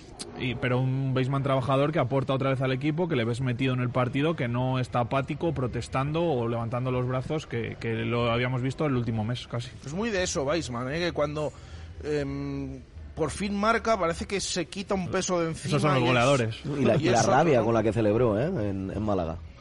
No, de hecho, ¿qué partido fue aquel? El, el del Leganés, el que lo hemos comentado muchas veces. Bueno, ese día sí que marcó él, pero em, se queja de que pite el árbitro al final cuando es una victoria, correcto, correcto. porque es que se iba él ya allí a, de a portería. En vez de celebrar la victoria, lo que hace es quejarse de que no dejó Pero cuando estuvo jugada. en una época un poquillo así y tal, no sé Sí, si sí. fue con Cartagena, puede ser, en el 90 y No, en Cartagena es cuando marcó después de mucho tiempo y se le vio que no, Que- casi que no lo celebró. celebró. sí, pero sí, sí, luego, pero luego hay otra jugada en el último minuto que se va solo Ah, sí, en la de tres Yanko, cuartos. sí, que si, se la- que si no se la pasa, sí, sí, sí, sí. que no estaba al 100% o que no, no supo qué hacer. Lo que está claro es que Weisman como Sadik son eh, nombres propios de un final de liga apasionante. O sea, se- yo estoy seguro, o vamos, es mi opinión, que los dos equipos que consigan el objetivo van a ser gracias al, a Stoikov, a Weisman, a Sadik. A Llorente, que se la suma ahora, que Stoikov son, el otro día estaba un son poco los peor. partidos donde los equipos que tienen los jugadores diferenciales se llevan el gato al agua cuando ese jugador aparece. Y, y los necesitamos eh, porque el Real Valladolid de eso, pues en teoría tenemos bastante. Y lo que tienen es que, que- que aparecer en el momento, claro. Mira, nos dice Dani, Weisman contra el Almería se pasó el partido echando broncas a los compañeros. Yo no sé No fui consciente de ello en el campo. hasta qué punto... Hombre, protestó alguna que no le llegó y tal, pero no, yo no lo vi tampoco. No, yo creo que al final pues, es Tampoco el goleador que la quiere siempre y que se ve en buena situación y la pide a los compañeros. No, no creo que fuese tanto. Vamos, Y no por- me digas Igual tiene razón el, el oyente, pero yo no, en el campo no me, no Por me llamó la atención como me ha llamado otras veces. Y por cierto, ambientazo en el estadio. O sea, es, es algo que no debe desaparecer en los partidos que quedan, ¿eh? Eh, Daba gusto estar ahí. Sí, sí, sí, claro. Sí, porque parece otro estadio y porque es que mm, al final eh, es otro arma que, que tenemos porque, eh, bueno, eh, de meter 20.000 tíos en el estadio a otros estadios que haya la mitad o menos incluso, pues se tiene que notar y Sí, es que es algo que tenemos cuando, que hacer. cuando la afición aprieta, aprieta. ¿eh? Es que es así. No, y, y es que se vio hasta en, la- en el recibimiento al equipo, que mm, yo creo que desde que desde segunda división de la otra época Desde al el final. Sí. no, no Parecía- habíamos visto un ambiente así, un recibimiento Parecía el así. último partido de liga que lo vas a conseguir ya, o sea, ya es, es- yo creo que Pacheta bajándose ahí, animando a y ahora bueno, y se ahora va a ser así, Pedro, tranquilo. 1200 a Miranda, estamos hablando más de un 20% del aforo del estadio. Si el campo no se llena, incluso va a ser más de un 20% de la asistencia al estadio. Estábamos haciendo antes ahí Jesús y yo unos porcentajes que son muy parecidos a los del Eintracht en el Camp Nou, ¿eh? en porcentaje Fíjate de, la que de se, aforo. se ha liado. O sea, esperemos que se Entonces- para bien allí. Firmamos el mismo resultado que la Eintracht. Firmamos, eh, fíjate que yo no soy de firma, te lo firmas. No, no, pues eh, vamos a ver si por fin, porque lo de Oviedo también fue una pena, la gente que fue eh, y, y justo ese día también la, te salen las cosas mal. Bueno, Desde el principio, además, ¿eh? Esas circunstancias que pasan durante todo el año, por otros partidos que el día del el Molinón en Gijón, pues salió todo de caras del principio. Bueno, pues vamos a ver si, si esta vez ya por fin eh, encarrilamos. Y, y nos parece, como hemos comentado estos días, el otro día daba la sensación, por el ambiente que había, que había más gente en Zorrilla de, de la que luego... A, a mí me dio... es- Yo lo, no- yo lo vi no por la yo lo vi por la tele y es que se escuchaba se escuchaba la grada como que estuviera lleno el estadio. Y yo Pero- yo lo miraba no- y digo joder pues es que no, hay muchos asientos es- libres es la- también Es la sensación que había de, de- de prácticamente lleno. de hecho el gol de mesa cuando el gol de mesa faltan 2.000 personas, no el más. gol de mesa cuando lo escucho por, por la tele es escandaloso como Sí, se oye al, sí, al- o sea hacía mucho tiempo que no lo escuchaba así Claro, luego te Había- dicen yo- que faltan 8.000 o 7.000 y dices, pero... Ahí en el estadio veías la zona de la Almería, que sí, que donde estaban los Sí. aficionados, que ahí había huecos, y la zona de enfrente del túnel de vestuarios, que es donde antiguamente se situaba la afición rival, que ahí sí había más hueco, pero el resto del estadio no veías una, una zona vacía que dices, bueno, pueden faltar 50, 100, pero hasta 8.000 o 7.000 me parece exagerado, no sé las cuentas que hay en el club o no, pero vamos. Yo, yo es que me he llegado a plantear que lo mismo en Zorrilla caben menos. De los que... de los han- que no lo sé, es que... Pero bueno, los contaron Los esta cuando quitaron ¿no? el foso, ¿no? Dijeron Ya, para sí, contarlos. sí, ¿eh? sí, sí, sí, pero, pero no sé, ya llega un punto que no Pues el sabe año que viene realmente. el tope y así lo vemos y se pueden sentar todos Eh, hablaba antes, eh, retomando un poco el, el- el tema deportivo, el tema del, del terreno de juego, mm, ha dado su opinión Balbu de, de los cambios el otro día, de Pacheta, que no, no lo vio demasiado acertado y sobre todo por los jugadores que salieron. No sé qué opináis, Pedro, Nacho, de eh, si creéis que no mejoró al equipo, que se podía haber ahorrado esos cambios, es ¿cómo lo que, visteis? es que eh, el hacer de repente tres cambios, que esto es algo que si lo haces hace dos años, te echas las manos a la cabeza porque era el 100% de los cambios, independientemente de los jugadores que salgan, o sea, sea Cristo o sea hubiera sido Sergio León, hubiera sido otro, solo el hecho de que sean tres cambios de repente en un equipo que estaba bien conectado, que estaba haciendo las cosas bien, mm, ya es correr un riesgo. Pero ya no es veis correr a un jugadores em, fatigados. Mira. Que, que tampoco había ventanas. O sea, o Lo de- eran claro. los últimos cambios que podía hacer. Yo- podía hacer yo- uno, dos o tres. Yo mi opinión, no más. yo mi opinión y los entrenadores como Balbu lo sabemos, eh, las tres ventanas te limitan mucho, pero si es que encima consigues, o sea, consigues Has tenido has, ten- contratiempos. has tal. tenido contratiempos de la de, de que en la primera parte pierdes una, ya tienes un problema. ¿Estás dominando el partido? Sí. ¿Estás 2-1? Sí. Pero es que no sabemos, o sea, nosotros, aquí ahora mismo los que estamos sentados, no sabemos no tenemos las herramientas que tienen ellos para saber cómo están por dentro. No, consideramos que el cambio de Iván Sánchez es por tema físico porque ha estado con Eh, molestias. exacto, eso no, no, Lo pidió, segunda, lo pidió él. segunda Eso, eso, ventana. eso. Vale. Entonces, cuando él mete a Aguado, yo creo que él lo que quiere es tener algo más de balón. Sí que es verdad que en ese momento lo perdemos. Bueno, No es sé- interior por interior, al final es pieza por pieza. Sí, pero, pero, pero con Aguado y con Mesa tienes más balón y, y con Monchu por detrás. Pero como ha hecho toda la temporada, has conseguido tener el balón. Sí que es verdad que cuando entra Aguado, no sé por qué, perdemos, perdemos el balón. No sé si estábamos mal posicionados. No, porque Sí. es que ya nos ha pasado ya yo, yo lo vi más yo digo- que los digo, tres juntos no, dije que se hubiera equivocado sino que digo los tres juntos eso es No los tres de- juntos para para tener el balón y con y con el press que estaban haciendo ellos que, que, que se veían con el agua al cuello no pues él evidentemente quiere ir a tener el balón a, a amarrar el resultado entre comillas siempre y cuando pudiera seguir con los carrileros por delante pero sí que es verdad que se da cuenta y vuelve a hacer ese cambio Es que los tres juntos es- da una, mm, te da una teoría que no luego la práctica no es. Y luego, no está resultando. y luego a eso me refiero, que si no tenemos esas herramientas, yo, por ejemplo, tampoco puedo valorar si, por ejemplo, Villa está bien cambiado. No, no. sé. Sí que, es verdad, sí que es verdad que Cristo, Cristo, pues no te está dando lo que te tiene que dar. Yo, de hecho, cuando eso digo, va, quita a Weissman.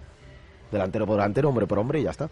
Pero da la sensación de que quería pues juntar a los dos delanteros y tener alguna opción más. A mí la sensación en el campo que me da, es- por eso no entendí los cambios, es que los cambios van pronto, porque Tony no me estaba dando sensación de cansancio, eh, Luis Pérez tampoco, y, y el, y es el que va fuera, Roque, no, Monchu. De los medios, Monchu. va Monchu, fuera. Monchu. Y, y Monchu ahí tampoco me está dando una sensación de cargado y tal, que no lo entendí. Por eso decía, aguantar un poco más los cambios y luego si en el 80 ves a gente cansada, hacer el cambio. O, o no hacer los tres cambios que te quedan. ¿Por Yo- qué tienes que hacerlos? Yo estoy que estoy totalmente de Yo- acuerdo. yo eso que para mí me parecieron muchos días- cambios y muy pronto. En otros días yo sí que lo compro absolutamente, porque da la sensación que es que Pacheta tiene que hacer todos los cambios, pero yo el otro día realmente estaba viendo al equipo y a varios ¿Y le jugadores bastante cansados. Yo Ya- sí. Y también hay que apuntar que, que quedaba tiempo, ¿eh? O sea, Sí, te, podía, te, podía, te podía dar una lesión o, una situación comprometida tal. o una situación comprometida de una amarilla de, de algún central, de algún medio centro que estuviera recién, no sé.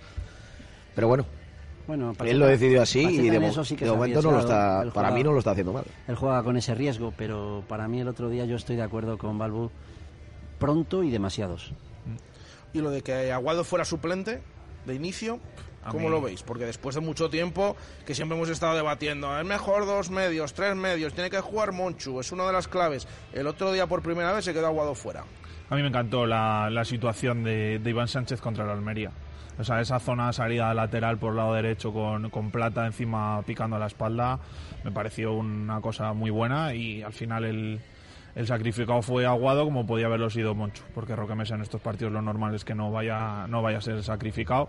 Y creo que Iván Sánchez está demostrando ahora mismo un nivel el día de Málaga y el otro día que es un jugadorazo que no la pierde nunca o casi nunca y que te da un nivel de calidad con balón que, que, que- que no te no- que hay jugadores en segunda división que la mayoría no tienen. O sea creo que era la forma de meterle es una forma de tener una salida limpia de balón es una forma de meter calidad de meter gol también que tiene gol o sea me parece que bueno pues es esa- además como creo que explicó en rueda de prensa Pacheta era a la falta de, de, de Anuar quedarte con otro medio centro para un posible cambio y tal. Entonces me pareció una decisión acertada y, y buena y que salió bien además porque los primeros 30 minutos del Valladolid mucho vino generado por ese lado. También hablo de que Iván Sánchez por dentro activara Plata en banda derecha. Que bueno, al final estamos hablando de. fueron de los mejores de- del Real Sí, Valladolid. porque la- al final las conducciones son más rápidas, entonces sí que te da esa sensación de que Plata puede llegar a ser el, el- el que juega con Ecuador, mucho más ofensivo y, y más tirando hacia puerta. Y que no es el mismo que te dé un pase en profundidad Luis Pereza que te lo dé Iván Sánchez. O sea, eso No, creo por que es evidente. por supuesto. Y, a- y yendo más, volviendo un poquito a lo de los cambios, también podía ser una opción que podías entrar eh, Morcillo en banda y Gonzalo Plata de segundo delantero, como Ey. ha jugado eh, con la selección. E Iván, si estuviera bien, puede jugar en las tres posiciones también, entonces puedes jugar con eso bastante. A mí me sorprendió el otro día lo de lo de Herbías por la izquierda antes que Morcillo. A mí también. Eh, no de que no jugara Herbías, porque creo, tampoco entendía que no tuviera ningún minuto, ¿vale? Que eh, está lesionado y tal, pero que salga por la izquierda, yo no sé qué mensaje mandas a Morcillo. A mí la única explicación que, que he podido suponer, pensando ser un poco pacheta, es que al salir Monchu del campo perdías el- un poco el balón parado. y al mantener Hervías en el campo, pues una posible falta o tal, que podía decidirse por detalles, Mira, no meterle había antes que Morcillo. Es la única así explicación lógica que tengo más antes de que entrase Morcillo por Hervías. Eh, tema Aguado, tema este de Hervías que estamos comentando. ¿Cómo veis que, se quedara uno en el banquillo, el otro saliera por la izquierda? Yo lo venía diciendo en las últimas tertulias. Yo creo que Aguado pedía un poquitín de descanso. Monchu es un auténtico lujazo dejarle fuera de este 11. Eh, creo que tiene que jugar Monchu 10 más en, en todos los partidos que quedan. Y yo creo que la pareja Monchu-Roque Mesa para mí era en este momento la mejor. Eh, dando por hecho que luego Aguado puede ayudar mucho en, en los segundos tramos del, del partido. Y que los tres juntos no estaba la cosa funcionando como quizás sobre la teoría parece que podía funcionar. De hecho, ahora ya tienes un tema de sanciones donde si te acostumbras a los tres juntos, pues ahora, por ejemplo, ya no hubiéramos podido repetir en, en Miranda. Y ahora vamos a cambiar porque, bueno, pues veremos ese seguramente, yo creo que Aguado, Aguado Monchu. Pero a mí me pareció una alineación muy lógica, mm, atrevida, rápida, muy muy bonita, una alineación muy bonita de lo que de lo que podía pasar y, lo que pasó y lo que pasó porque realmente pues eh, el Real Valladolid eh, nos dio argumentos a todos para pues eso para ser optimistas aunque siempre hay eso, aquel que decía la pierna encima siempre hay algo que parece que nos que nos fastidia y, y que nos deja un poco así ¿Tú, tú crees estos jugadores tipo Plata que, bueno, les exiges también porque crees que lo pueden dar? ¿Cómo estás viendo a Plata y cómo lo he visto el otro día, Pedro? Bueno, efectivamente, o sea, yo siempre pienso que hay que exigir al que al que más puede dar eh, y que no se puede exigir a todos a todos lo mismo. Eh, entonces yo con Plata, que he sido algo más crítico en, en otras tertulias porque no en los momentos importantes de la temporada estaba siendo un jugador ya un poquito, vamos a decir, incluso vulgar, ¿vale? eh, pues bueno, eh, parece que volvemos a ver eh, esas jugadas de plata, esa- ese jugador diferencial en segunda, ese jugador que te hace, que te hace una jugada de gol, o sea, que, que, se- inventa cosas, eh, ese jugador que, que, que hace cosas que otro no hace. Y al final, eh, el otro día Plata se quita un San Benito. Porque parece Plata que tenía un San Benito de que a partir del minuto 60 ya se apagaba, no podía terminar los partidos. Y el otro día Plata acaba muy bien el partido, donde de repente parece que, que- no hay ni cansancio, ni hay forma física, ni, ni hay problemas de nada. Donde también en esto había que ver hasta qué punto los jugadores tienen un tema mental eh, cuando parece que están cansados. Porque el otro día a Plata cada se le veía muy bien al final. Con lo cual yo creo que ya tenemos que olvidarnos de eso, de que parece que Plata no puede jugar los 90 minutos. No, no, a Plata hay que exigirle los 90 minutos todos los partidos que quedan y con esa eh, con ese toque diferencial que, mm, que hace que nosotros tengamos ese jugador y el resto de equipos no. Yo creo que en el tema de, Aguado, eh, si quiso meter a Iván Sánchez, pues bueno, tiene que turnar a los tres mediocentros. Yo creo que los tres mediocentros no deberían de jugar juntos, porque es cambiar el sistema de nuevo y con Iván ha funcionado, como bien dice Balbu. Entonces, pues si- todo lo que funciona no se debe de tocar. Sí que es verdad que hay que turnarlos, porque Mesa y Aguado han estado jugando durante toda la temporada a un alto nivel.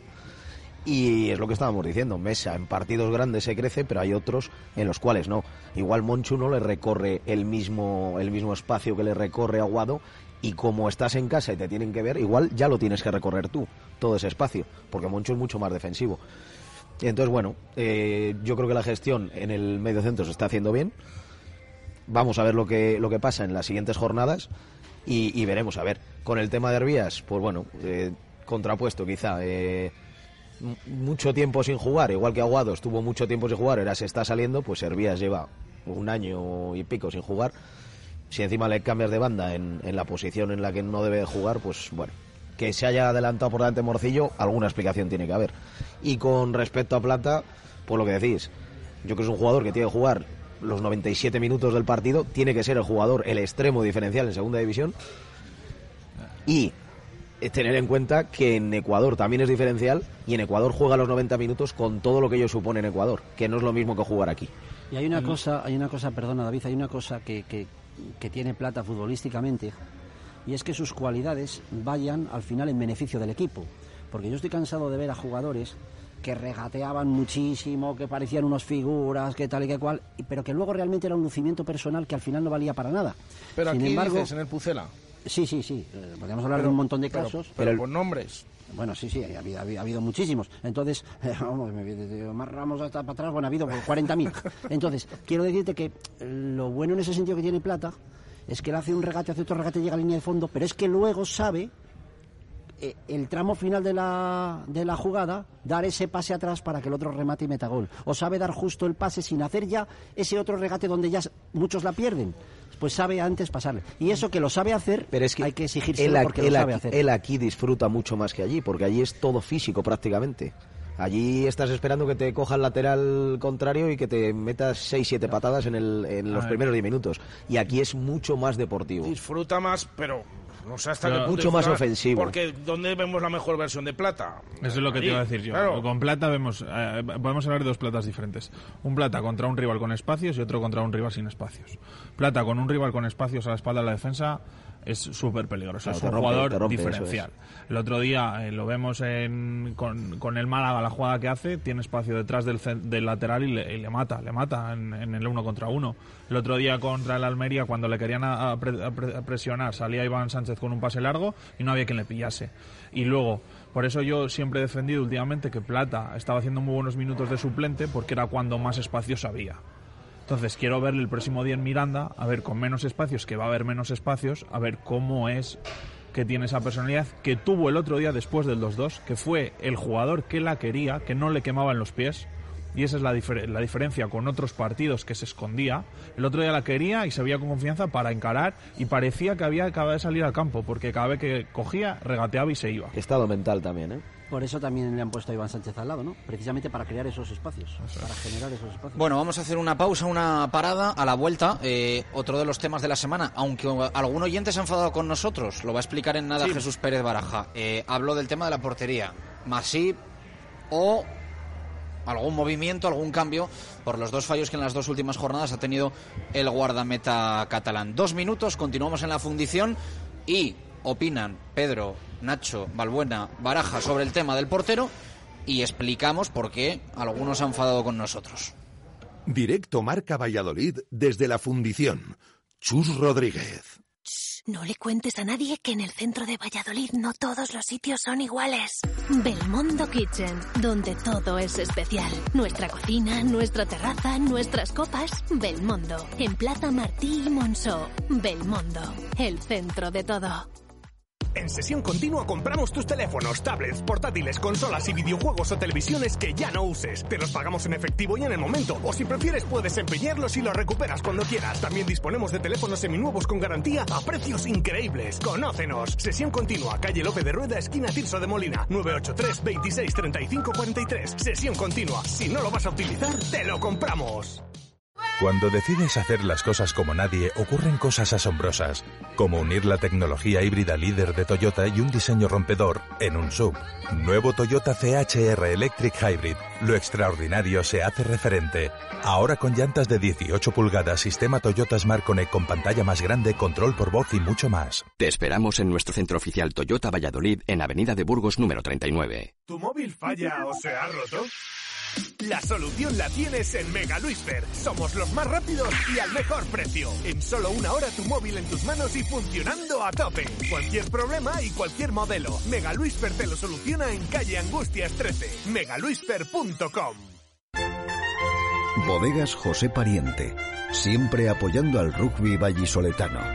José Pariente, la expresión más elegante de la uva verdejo. Este domingo, a partir de las 12 y frente al Lexus Alcobendas, el Brac Quesos Entre Pinares juega en Pepe Rojo su último partido de la fase regular. Y queremos que empujes desde la grada como si estuvieses en la melé. Entrada especial a 5 euros para vivir el mejor rugby. Y además, disfruta en directo el nuevo himno del Brac en los prolegómenos del encuentro. Fuerza y honor, Brac. Directo Marca Valladolid desde la fundición. Chus Rodríguez. Continuamos en la fundición, en este directo Marca Valladolid de miércoles. Venga, eh, Baraja, lo primero explicar por qué se ha enfadado un oyente con, con nosotros en las últimas horas. Bueno, pues la pregunta que, que, hicimos ayer a los oyentes de si creían que debía haber cambio en la portería o no en, en Miranda. Nos ha mandado eh, Jero, que por cierto, le mandamos saludos por supuesto, que es un oyente fiel que nos escucha todos los días. Eh, siempre tanto críticas positivas como a veces negativas, pero con eh, eh, mucho respeto y le agradecemos que esté siempre al otro lado de, de la radio. Totalmente. Mm, Además es que es tal cual, ¿eh? Y bueno, diciéndonos que que no entendía esta pregunta de por qué de repente, que sí, que había tenido algún fallo masivo últimamente, pero que no entendía por qué de repente eh, preguntábamos a los oyentes si había que cambiar de, de, portero, que realmente no lo entendía, que los datos están ahí, con quién ha estado mejor el equipo, con quién no, y que si teníamos algo en contra de, de Masip. Le hemos respondido. Fíjate, Jero, si tenemos algo en contra de Masip, que es que yo más no le puedo defender, ¿eh? Yo más no puedo defender a Jordi Masip, pero porque realmente lo creo. Y cuando creo que no lo hace bien, también lo digo, como últimamente. De hecho, yo le doy caña porque le defiende mucho. Sí, sí, o sea, que, que, que, que vamos, me voy a tener yo algo en contra de Masip. aprovecho de ello para darle caña. Que Entonces, por pocas bueno, cosas se le puede dar caña. Eh, Sí, porque se moja poco. No, es que es, es verdad que creo, des- lo decía estos días, es que no sé si lo he dicho en la radio, como estamos en tantos lados ahora, no sé dónde lo he dicho, pero eh, que en todo el tiempo que lleva en la radio es donde más, donde... A ver, no sé si decirlo, porque al final no, creo que nosotros tenemos el mismo derecho que los demás a que nos guste más un jugador que otro, ¿no? Somos personas. O sea, igual que decimos, las opiniones de los oyentes son tan válidas como las nuestras, pues yo creo que nosotros tenemos el mismo derecho a tener también un poco ese factor emocional con un jugador, ¿no? Eh, siempre que se ciña a lo futbolístico y a lo deportivo. Y, y, es verdad que es, yo creo que con el, con el que más se ha mojado de jugadores del Real Valladolid en los últimos años. Sí, sí. El que ha dicho, a mí me Pero- gusta Masip y yo iría con Masip. pero, pero sin, em, sin perder un No, poco no, y la, sin- y sin la pasar cabeza de... ¿eh? O sea, yo el otro día... Pero que es algo normal, o sea, el otro día el único jugador que suspendo en el periódico es a Masip, pero porque lo hizo mal, porque lo hizo mal y porque es merecido. Pero igual que en otras ocasiones, pues yo creo que lo defiendo porque mm, creo que también lo merece. Entonces, bueno, que quede claro para este oyente que por supuesto que no tenemos absolutamente nada en contra de Masip, y menos yo, que, que- que para mí es el portero que tiene que jugar y que, que creo que, es, eh, que no habría que cambiar. Dicho esto, y bueno, y la, y la pregunta es a colación de que Masip, yo creo que es innegable, ha cometido dos errores muy groseros en las dos últimas hay- jornadas. O sea, que- la pregunta atiende, puntos, Y que hay la varios pregunta oyentes- atiende a eso. Y que hay varios oyentes que han escrito los últimos días que también lo han. eh, Como hemos eh, preguntado pedido. por mil y una posiciones es. en los últimos Y- meses. eso sí, y, y en las últimas temporadas. Dejamos claro las opiniones de los oyentes ayer. 61% que siga Masip, 39% que no siga. Nosotros hacemos la pregunta, pero ahí están también las respuestas, ¿eh? que cada uno puede opinar lo que, lo que quiera, así que dicho queda. Balbu, Nacho, Pedro, todo vuestro. Pues a ver, eh, yo creo que al final eh, la portería siempre es un tema muy especial y que yo siempre he dicho que hay que normalizar, pero creo que tal y como está ahora, después de los dos errores eh, que ha tenido en Málaga y el otro día con Almería, que son errores groseros y que ha costado puntos, eh, creo que hay que ver un tema de la confianza. Para mí la confianza es clave. Creo que las últimas veces que estaba Roberto eh, no estaba fino, des- desde hace meses que no juega. No sé cómo estará ahora, porque llegó un momento en el que le metían algún gol que casi ni se esperaba o no se tiraba, que veíamos que decía que parece que se le escapa el balón. Entonces, si vemos a ese Roberto, evidentemente tiene que seguir Masip, pero si vemos el Roberto que vimos a principio de año o incluso la temporada pasada, que con siendo el mejor del equipo en muchas situaciones y se turnaban, que era cosa que no entendíamos, pues tiene que jugar Roberto. Pero creo que eh, para mí la clave de todo es la cómo ve el míster la confianza de Masip. Si le ve que está empezando a dudar, que está dejando de salir por arriba, como hacía cuando estaba con confianza, esos pequeños detalles que, que, ves si un jugador está con confianza o no, que ves que está metido o no, pues a partir de ahí es donde tiene que tomar la decisión. A día de hoy, yo eh, creo que mojándome, que me suelo mojar, yo cambiaría y jugaría con Roberto. Bueno, pues yo voy a ser breve con esto. Eh, yo a falta de seis jornadas yo no cambiaría al portero.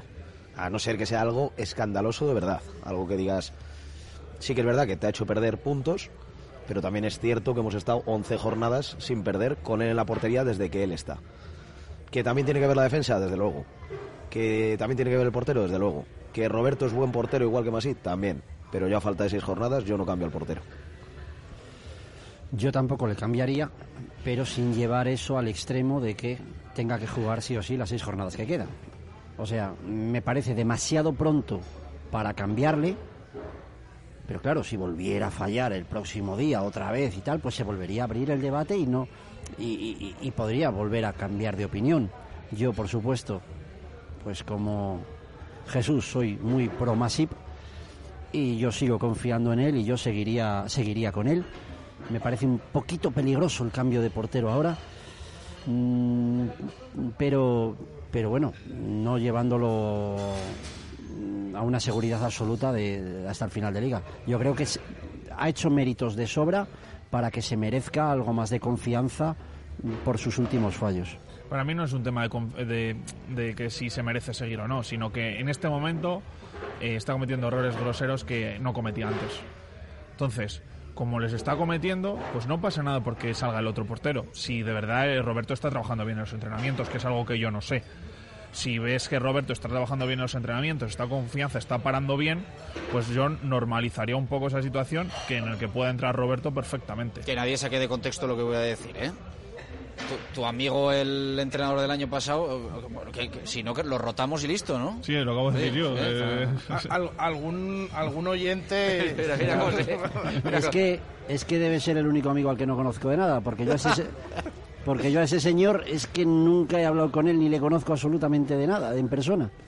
Eh, Te lo digo es un- cariñosamente. Es un ami- es Menos un- mal que he puesto el, el asterisco primero. es, es un amigo un poco extraño, pero a lo mejor es el amigo invisible. Nacho está diciendo, a mí no me ha tocado, a mí no me ha dicho nada. Nacho está diciendo, a mí no me ha dicho nada. Ese señor ya no tiene nada que ver con nosotros. Así que pacheta y punto.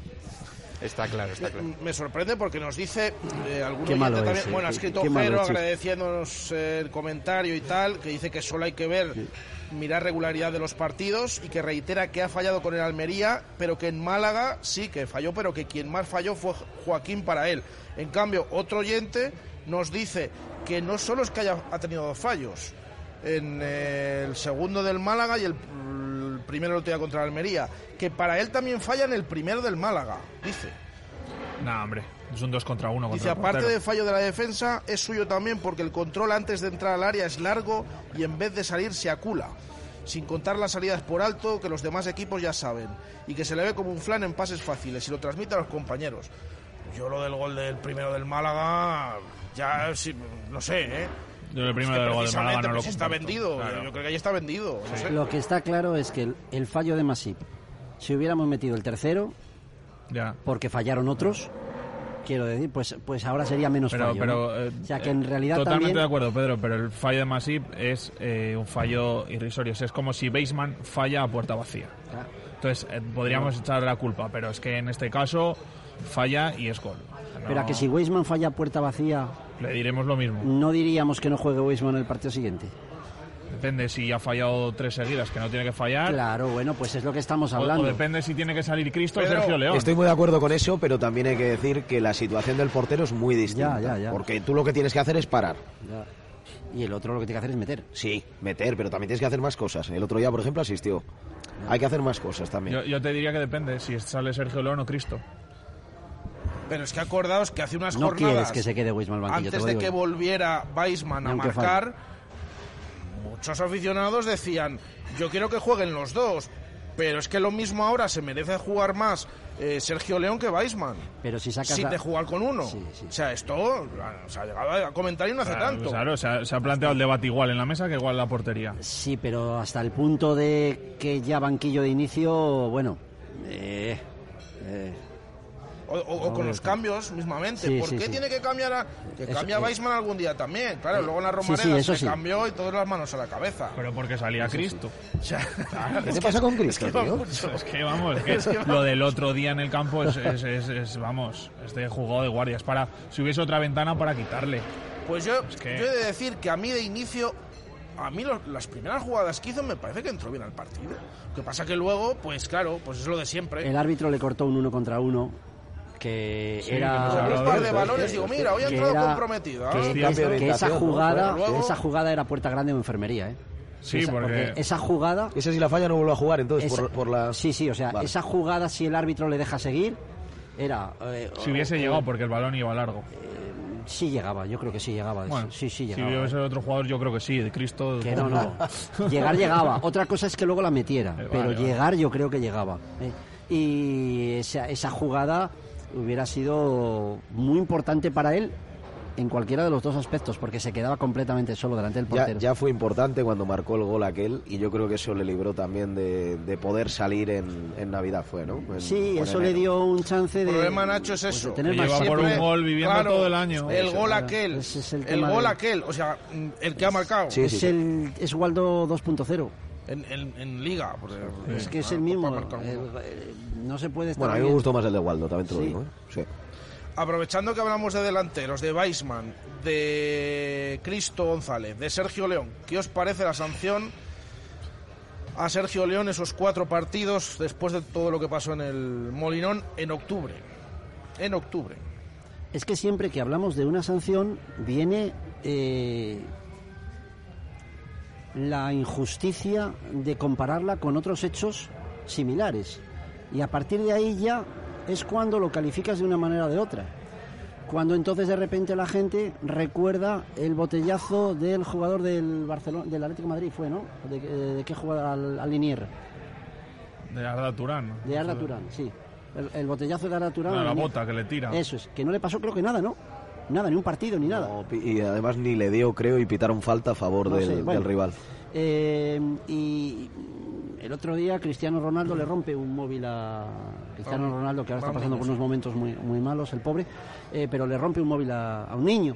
Eh, entonces, bueno, la gente, claro, eh, enseguida te vas a eso, dices, vale, cuatro partidos por esto que ha pasado, que nadie, yo no he logrado ver, pero deben estar ahí las imágenes, lo que sea pero que sea igual para todos, que haya... Es que siempre tenemos esa cosa de que parece que nos están midiendo con un rasero diferente y entonces a partir de ahí ya lo encuentras injusto. Pero no injusto porque la sanción no lo merezca, sino por esa diferencia de rasero. Luego, todo el tema de los plazos, ahí la cosa cambia. Ahí habría que ver cuánto hay de injusticia y cuánto hay de que el club no haya eh, tomado las mejores decisiones a la hora de pedir ciertos aplazamientos de una sanción que al final ha sido tal cual y a lo mejor hubiera sido mejor cumplirla antes. Ahí hay que mirar las dos partes. Yo, sinceramente, no sé cómo está el tema, no sé temas jurídicos, pero sí que es verdad que hay que tener en cuenta, pues yo que sé, episodios como el que pasó en Burgos. A Burgos, en Burgos, a Tony Villa se le escupe. Exacto, pues esa- ahí a eso es a Se lo le que me escupen refiero. en minuto 3, minuto 4. A eso me refiero, No ha habido ninguna sanción para el estadio del Burgos. Ha habido sanción para ese señor en Vale, concreto. pero ha habido sanción para el aficionado. Sí, pero no ha habido sanción. Es que a ti te están quitando un jugador importante durante cuatro partidos. ¿Por qué no, le cierran, en- en ¿por qué este no le caso- cierran el campo cuatro partidos al ver, Burgos? en este caso, mm, en este caso estamos hablando de que sí sancionan a Sergio León, quizás también tienen que sancionar al aficionado que le insultó, pero claro, como eso no se sabe lo que le dijo, pues, pero que no, pero al aficionado en, cuestión en Burgos se le sancionó Sí, al se aficionado. sanciona al aficionado, pero volvemos a lo mismo. ¿Por No, qué no? es que en este caso se ha sancionado al jugador. Claro, pero ¿por qué no sancionas también al club? Sí, pero Sanciona bueno, al ahí- club que ha permitido que ese señor entrara y que ese señor le ha, tirado un escupitajo en plena pandemia Te voy a decir una a, Nacho. tu- a un jugador tuyo. ¿Qué le cayó a, Iza, a Carcelén en aquel partido que a la afición del, de la de Promesas nos mostró todos sus poderes? No, del Valladolid. Fue el pre- Fue- sí, fue- es que del cuesta Valladolid. porque no fue Fue del fue, fue, el año que coincidimos en segunda. Cultural, Sí, sí. efectivamente, con el Valladolid. ¿Qué le pasó? Nada. Yo- ¿Le cayó algún partido? Vale, ahí está, ¿no? Eh, entonces, eh, es que ese es el, el- el dichoso tema, que parece que no se mide igual eh, co- con todo. Y sobre todo hay que saber eh, qué es lo que ha pasado para que llegue la sanción ahora, en este momento de la temporada, en Bueno, estos pues, cuatro partidos. Está. O sea, si, Pues hemos nosotros, de- si nosotros hemos cometido un error, enero. Porque ahora es que el Real Betis ha recurrido desde enero hasta ahora. Pero de octubre a enero. Es, a- a mí me da la sensación de que, aparte de que, como estáis comentando, es, es, eh, parece que hay una, un acto, se sanciona al Valladolid y a partir de ahí igual se cambia la norma, o por- ha pasado con el VAR. Mano, no sé, que a partir de ahí ya se miran las manos de otra forma, o, o cualquier historia que nos ha pasado. Parece que le pasa al Valladolid a partir de ahí cambia. No sé si es que nos miramos demasiado el ombligo a veces, pero tenemos también una gestión de club que no hemos, hemos enterado de nada de esto que estaba pasando que nadie ha comentado nada, que, que si sale Ronaldo a decir tal, sale en todo el mundo. Y de aquí el presidente parece que no... Ronaldo que habló de transparencia no hace Demasiado. mucho tiempo.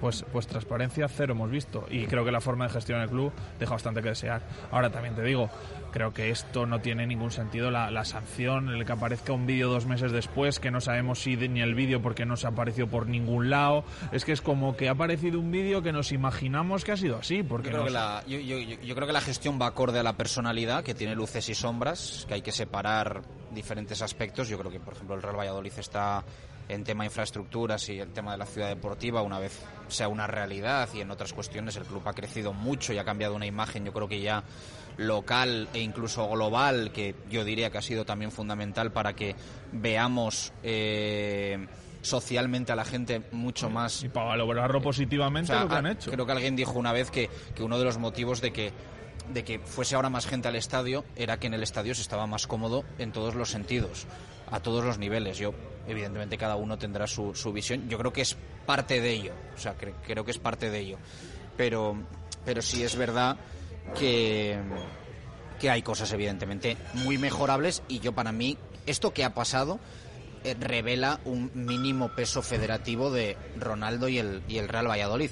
Que con el tema de la federación ya no sabes si quieres que el Real Valladolid esté muy metido o no en, en la Federación Española de Fútbol. Pero es evidente que esto con otro equipo, pasado el tiempo, con el punto de clandestinidad que adquirió, se guarda en un cajón, aquí paz y después gloria.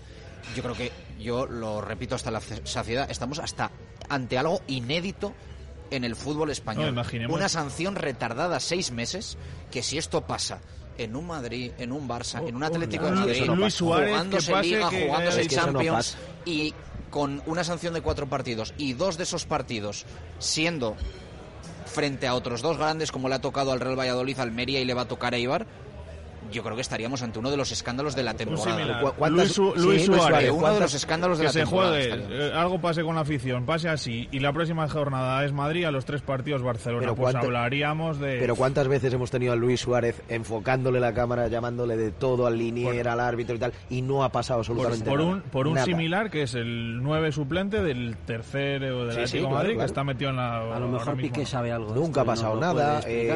En este caso que Rodrigo Eli. Cuando estaban los Barça Madrid, cuando se pegaban todos ahí, ¿cuántas sanciones hubo? ¿Hubo sanciones? No hubo sanciones. Entonces, todo ese problema sí que yo creo que si es en enero y nosotros lo estamos retardando, alguien tiene que haber ahí y pensar y decir, coño, a lo mejor, a lo mejor esto nos, nos perjudica a final de temporada. Justo, viene lo del COVID, que fue en enero, ¿no? De, de Sergio León. No, pues háblalo con Pacheta y dile, oye Pacheta, pasa esto, hay esto en la mesa. ¿Te importa dejar a este tío dos, tío- dos partidos fuera? Y que no estaba jugando además. Por eso, por eso quiero decir, ¿te importa dejar a este tío dos partidos fuera? No, no, adelante, pues venga.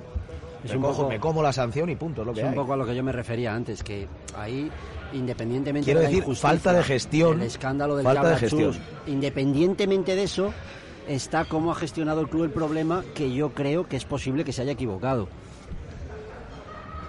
Eh, partido de, Miranda del eh, domingo, ¿cómo lo veis? Ayer nos decían tertulianos, lo veo con mucho respeto. Hemos ido allí unas cuantas veces y nos ha pasado lo que nos ha pasado. ¿Veis a este Real Valladolid preparado y dispuesto a sacar los tres puntos como tiene que hacer para subir directo?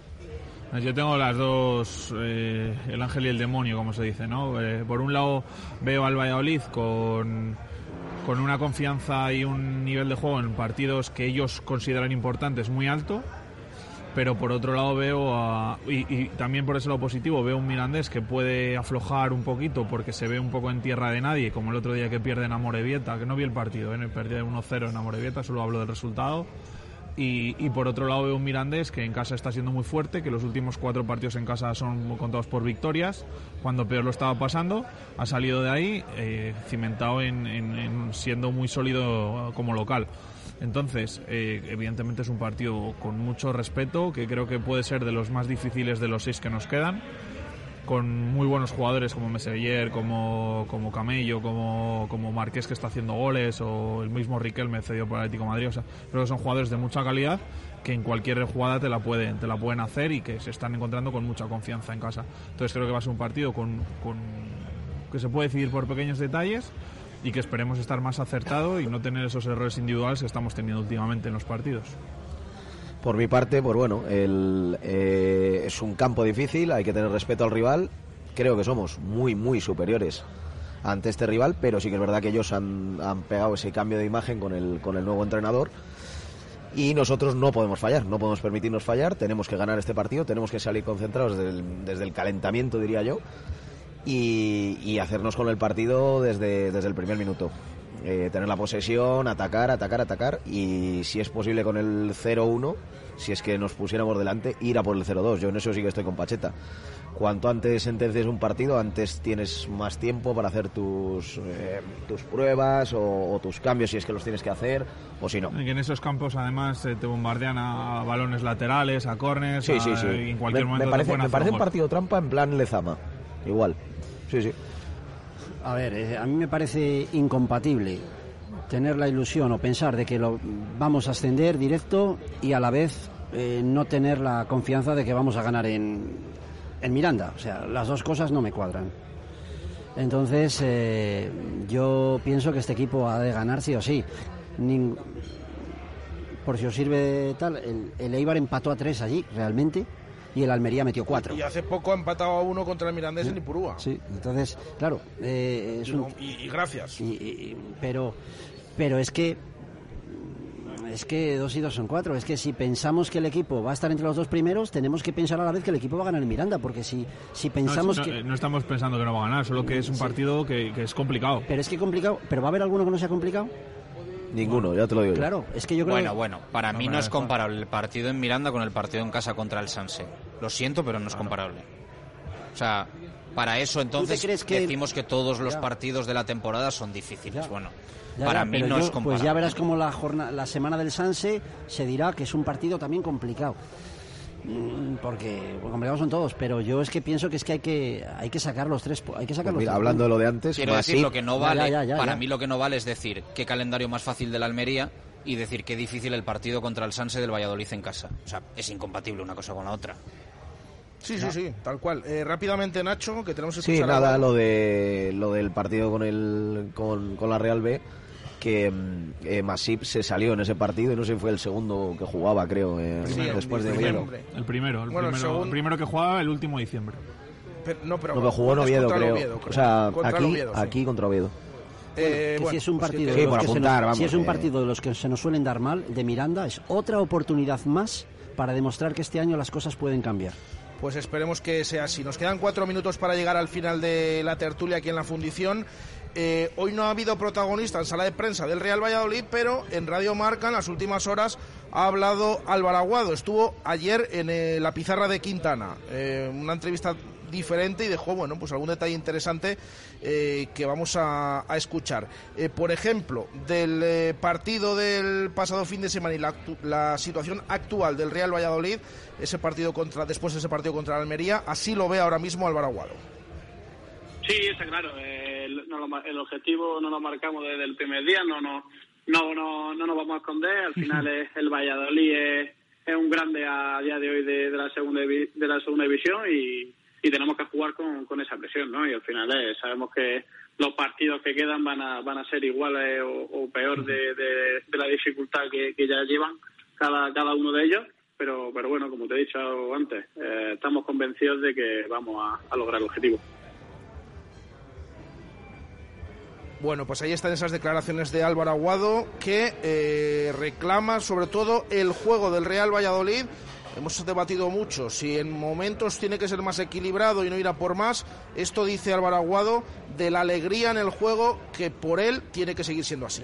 Ahora lo bueno, pues, pues este año sí, sí es verdad que, bueno, al igual que yo he estado bien preparado y he llegado en la, en la mejor condición posible, pues bueno, he tocado con, con un equipo que individualmente son todos muy buenos, es un club que, que ha apostado, de, con, eh, que ha apostado de, con, conmigo junto a, junto a con, a- con el entrenador que, que, que se asemeja a, a- a mi juego, que, que, que llevamos la alegría en, en nosotros para trasladarla al campo y al final, bueno, pues cuando se alinean esas dos o tres, dos o tres factores importantes, más, más lo tuyo que llevas ya de, de casa, pues bueno, normalmente suele ir todo mucho mejor. Y es un momento importante de la temporada para el Real Valladolid y Álvaro Aguado. el último día no salió como titular, pero desde luego que eso no le cambia el agradecimiento que tiene a Pacheta, del cual dice que es muy cercano y un entrenador de 10. Tanto a mí como te puedo hablar, creo que en el nombre de, de todo el equipo y en el nombre de todas las personas que, que tienen contacto contacto directo con, con Pacheta, ¿no? Porque al final es, es una persona muy cercana, es, como ya lo he dicho en otra entrevista, es, es un pedazo de entrenador, busca siempre el máximo rendimiento de, de, de cada jugador, eh, busca todas las facilidades para que nosotros estemos contentos, que estemos alegres, que vayamos al entrenamiento con, con las máximas ganas posibles y aparte de lo técnico táctico que ya sea bueno, al final como persona en el día a día, eh, como él dice varias lo dice varias veces, al final le hace solo hace daño eh, quitando y poniendo, ¿no? Y al final eso es lo que hace daño a un jugador, ¿no? Pero todo lo demás es, es, es un hombre de 10, es, un- es como un padre, solo te, da, te hace que darte consejos, intenta buscarte tu bueno. máximo rendimiento eh, eh, en lo deportivo y, y en lo personal igual, y en todo lo que te, eh, todo lo que te pueda ayudar fuera del campo también también lo hace, ¿no? Eso sí, siempre claro cuando tú, tú quieras y, y, y te dejas ayudar, que, que también es importante. Esas palabras de Álvaro Aguado en la pizarra de Quintana en Radio Marca Nacional. Eh, gracias Pedro, gracias Balbu, gracias placer. Nacho, A vosotros. gracias, Gracias a eh. Baraja. Y felicidades Ángel Velasco por traer a un socio seguro más del Real Valladolid Claro a que este sí. mundo. Claro que sí, no lo hemos dicho- no lo hemos dicho en antena. Alonso, Felicidades a Ángel, por supuesto, que ha Alonso sido Velasco. papá en las últimas A. Ángel y a Olga. A los A dos, Ángel y a a los Olga, dos, a los mujer. Claro Ángel que, que nos sí. toca más de cerca porque colabora con nosotros, pero por supuesto a los dos. Esta tarde a las 6, Universo Arbitral. Nosotros nos despedimos desde la fundición. Gracias por estar ahí. Un abrazo, adiós.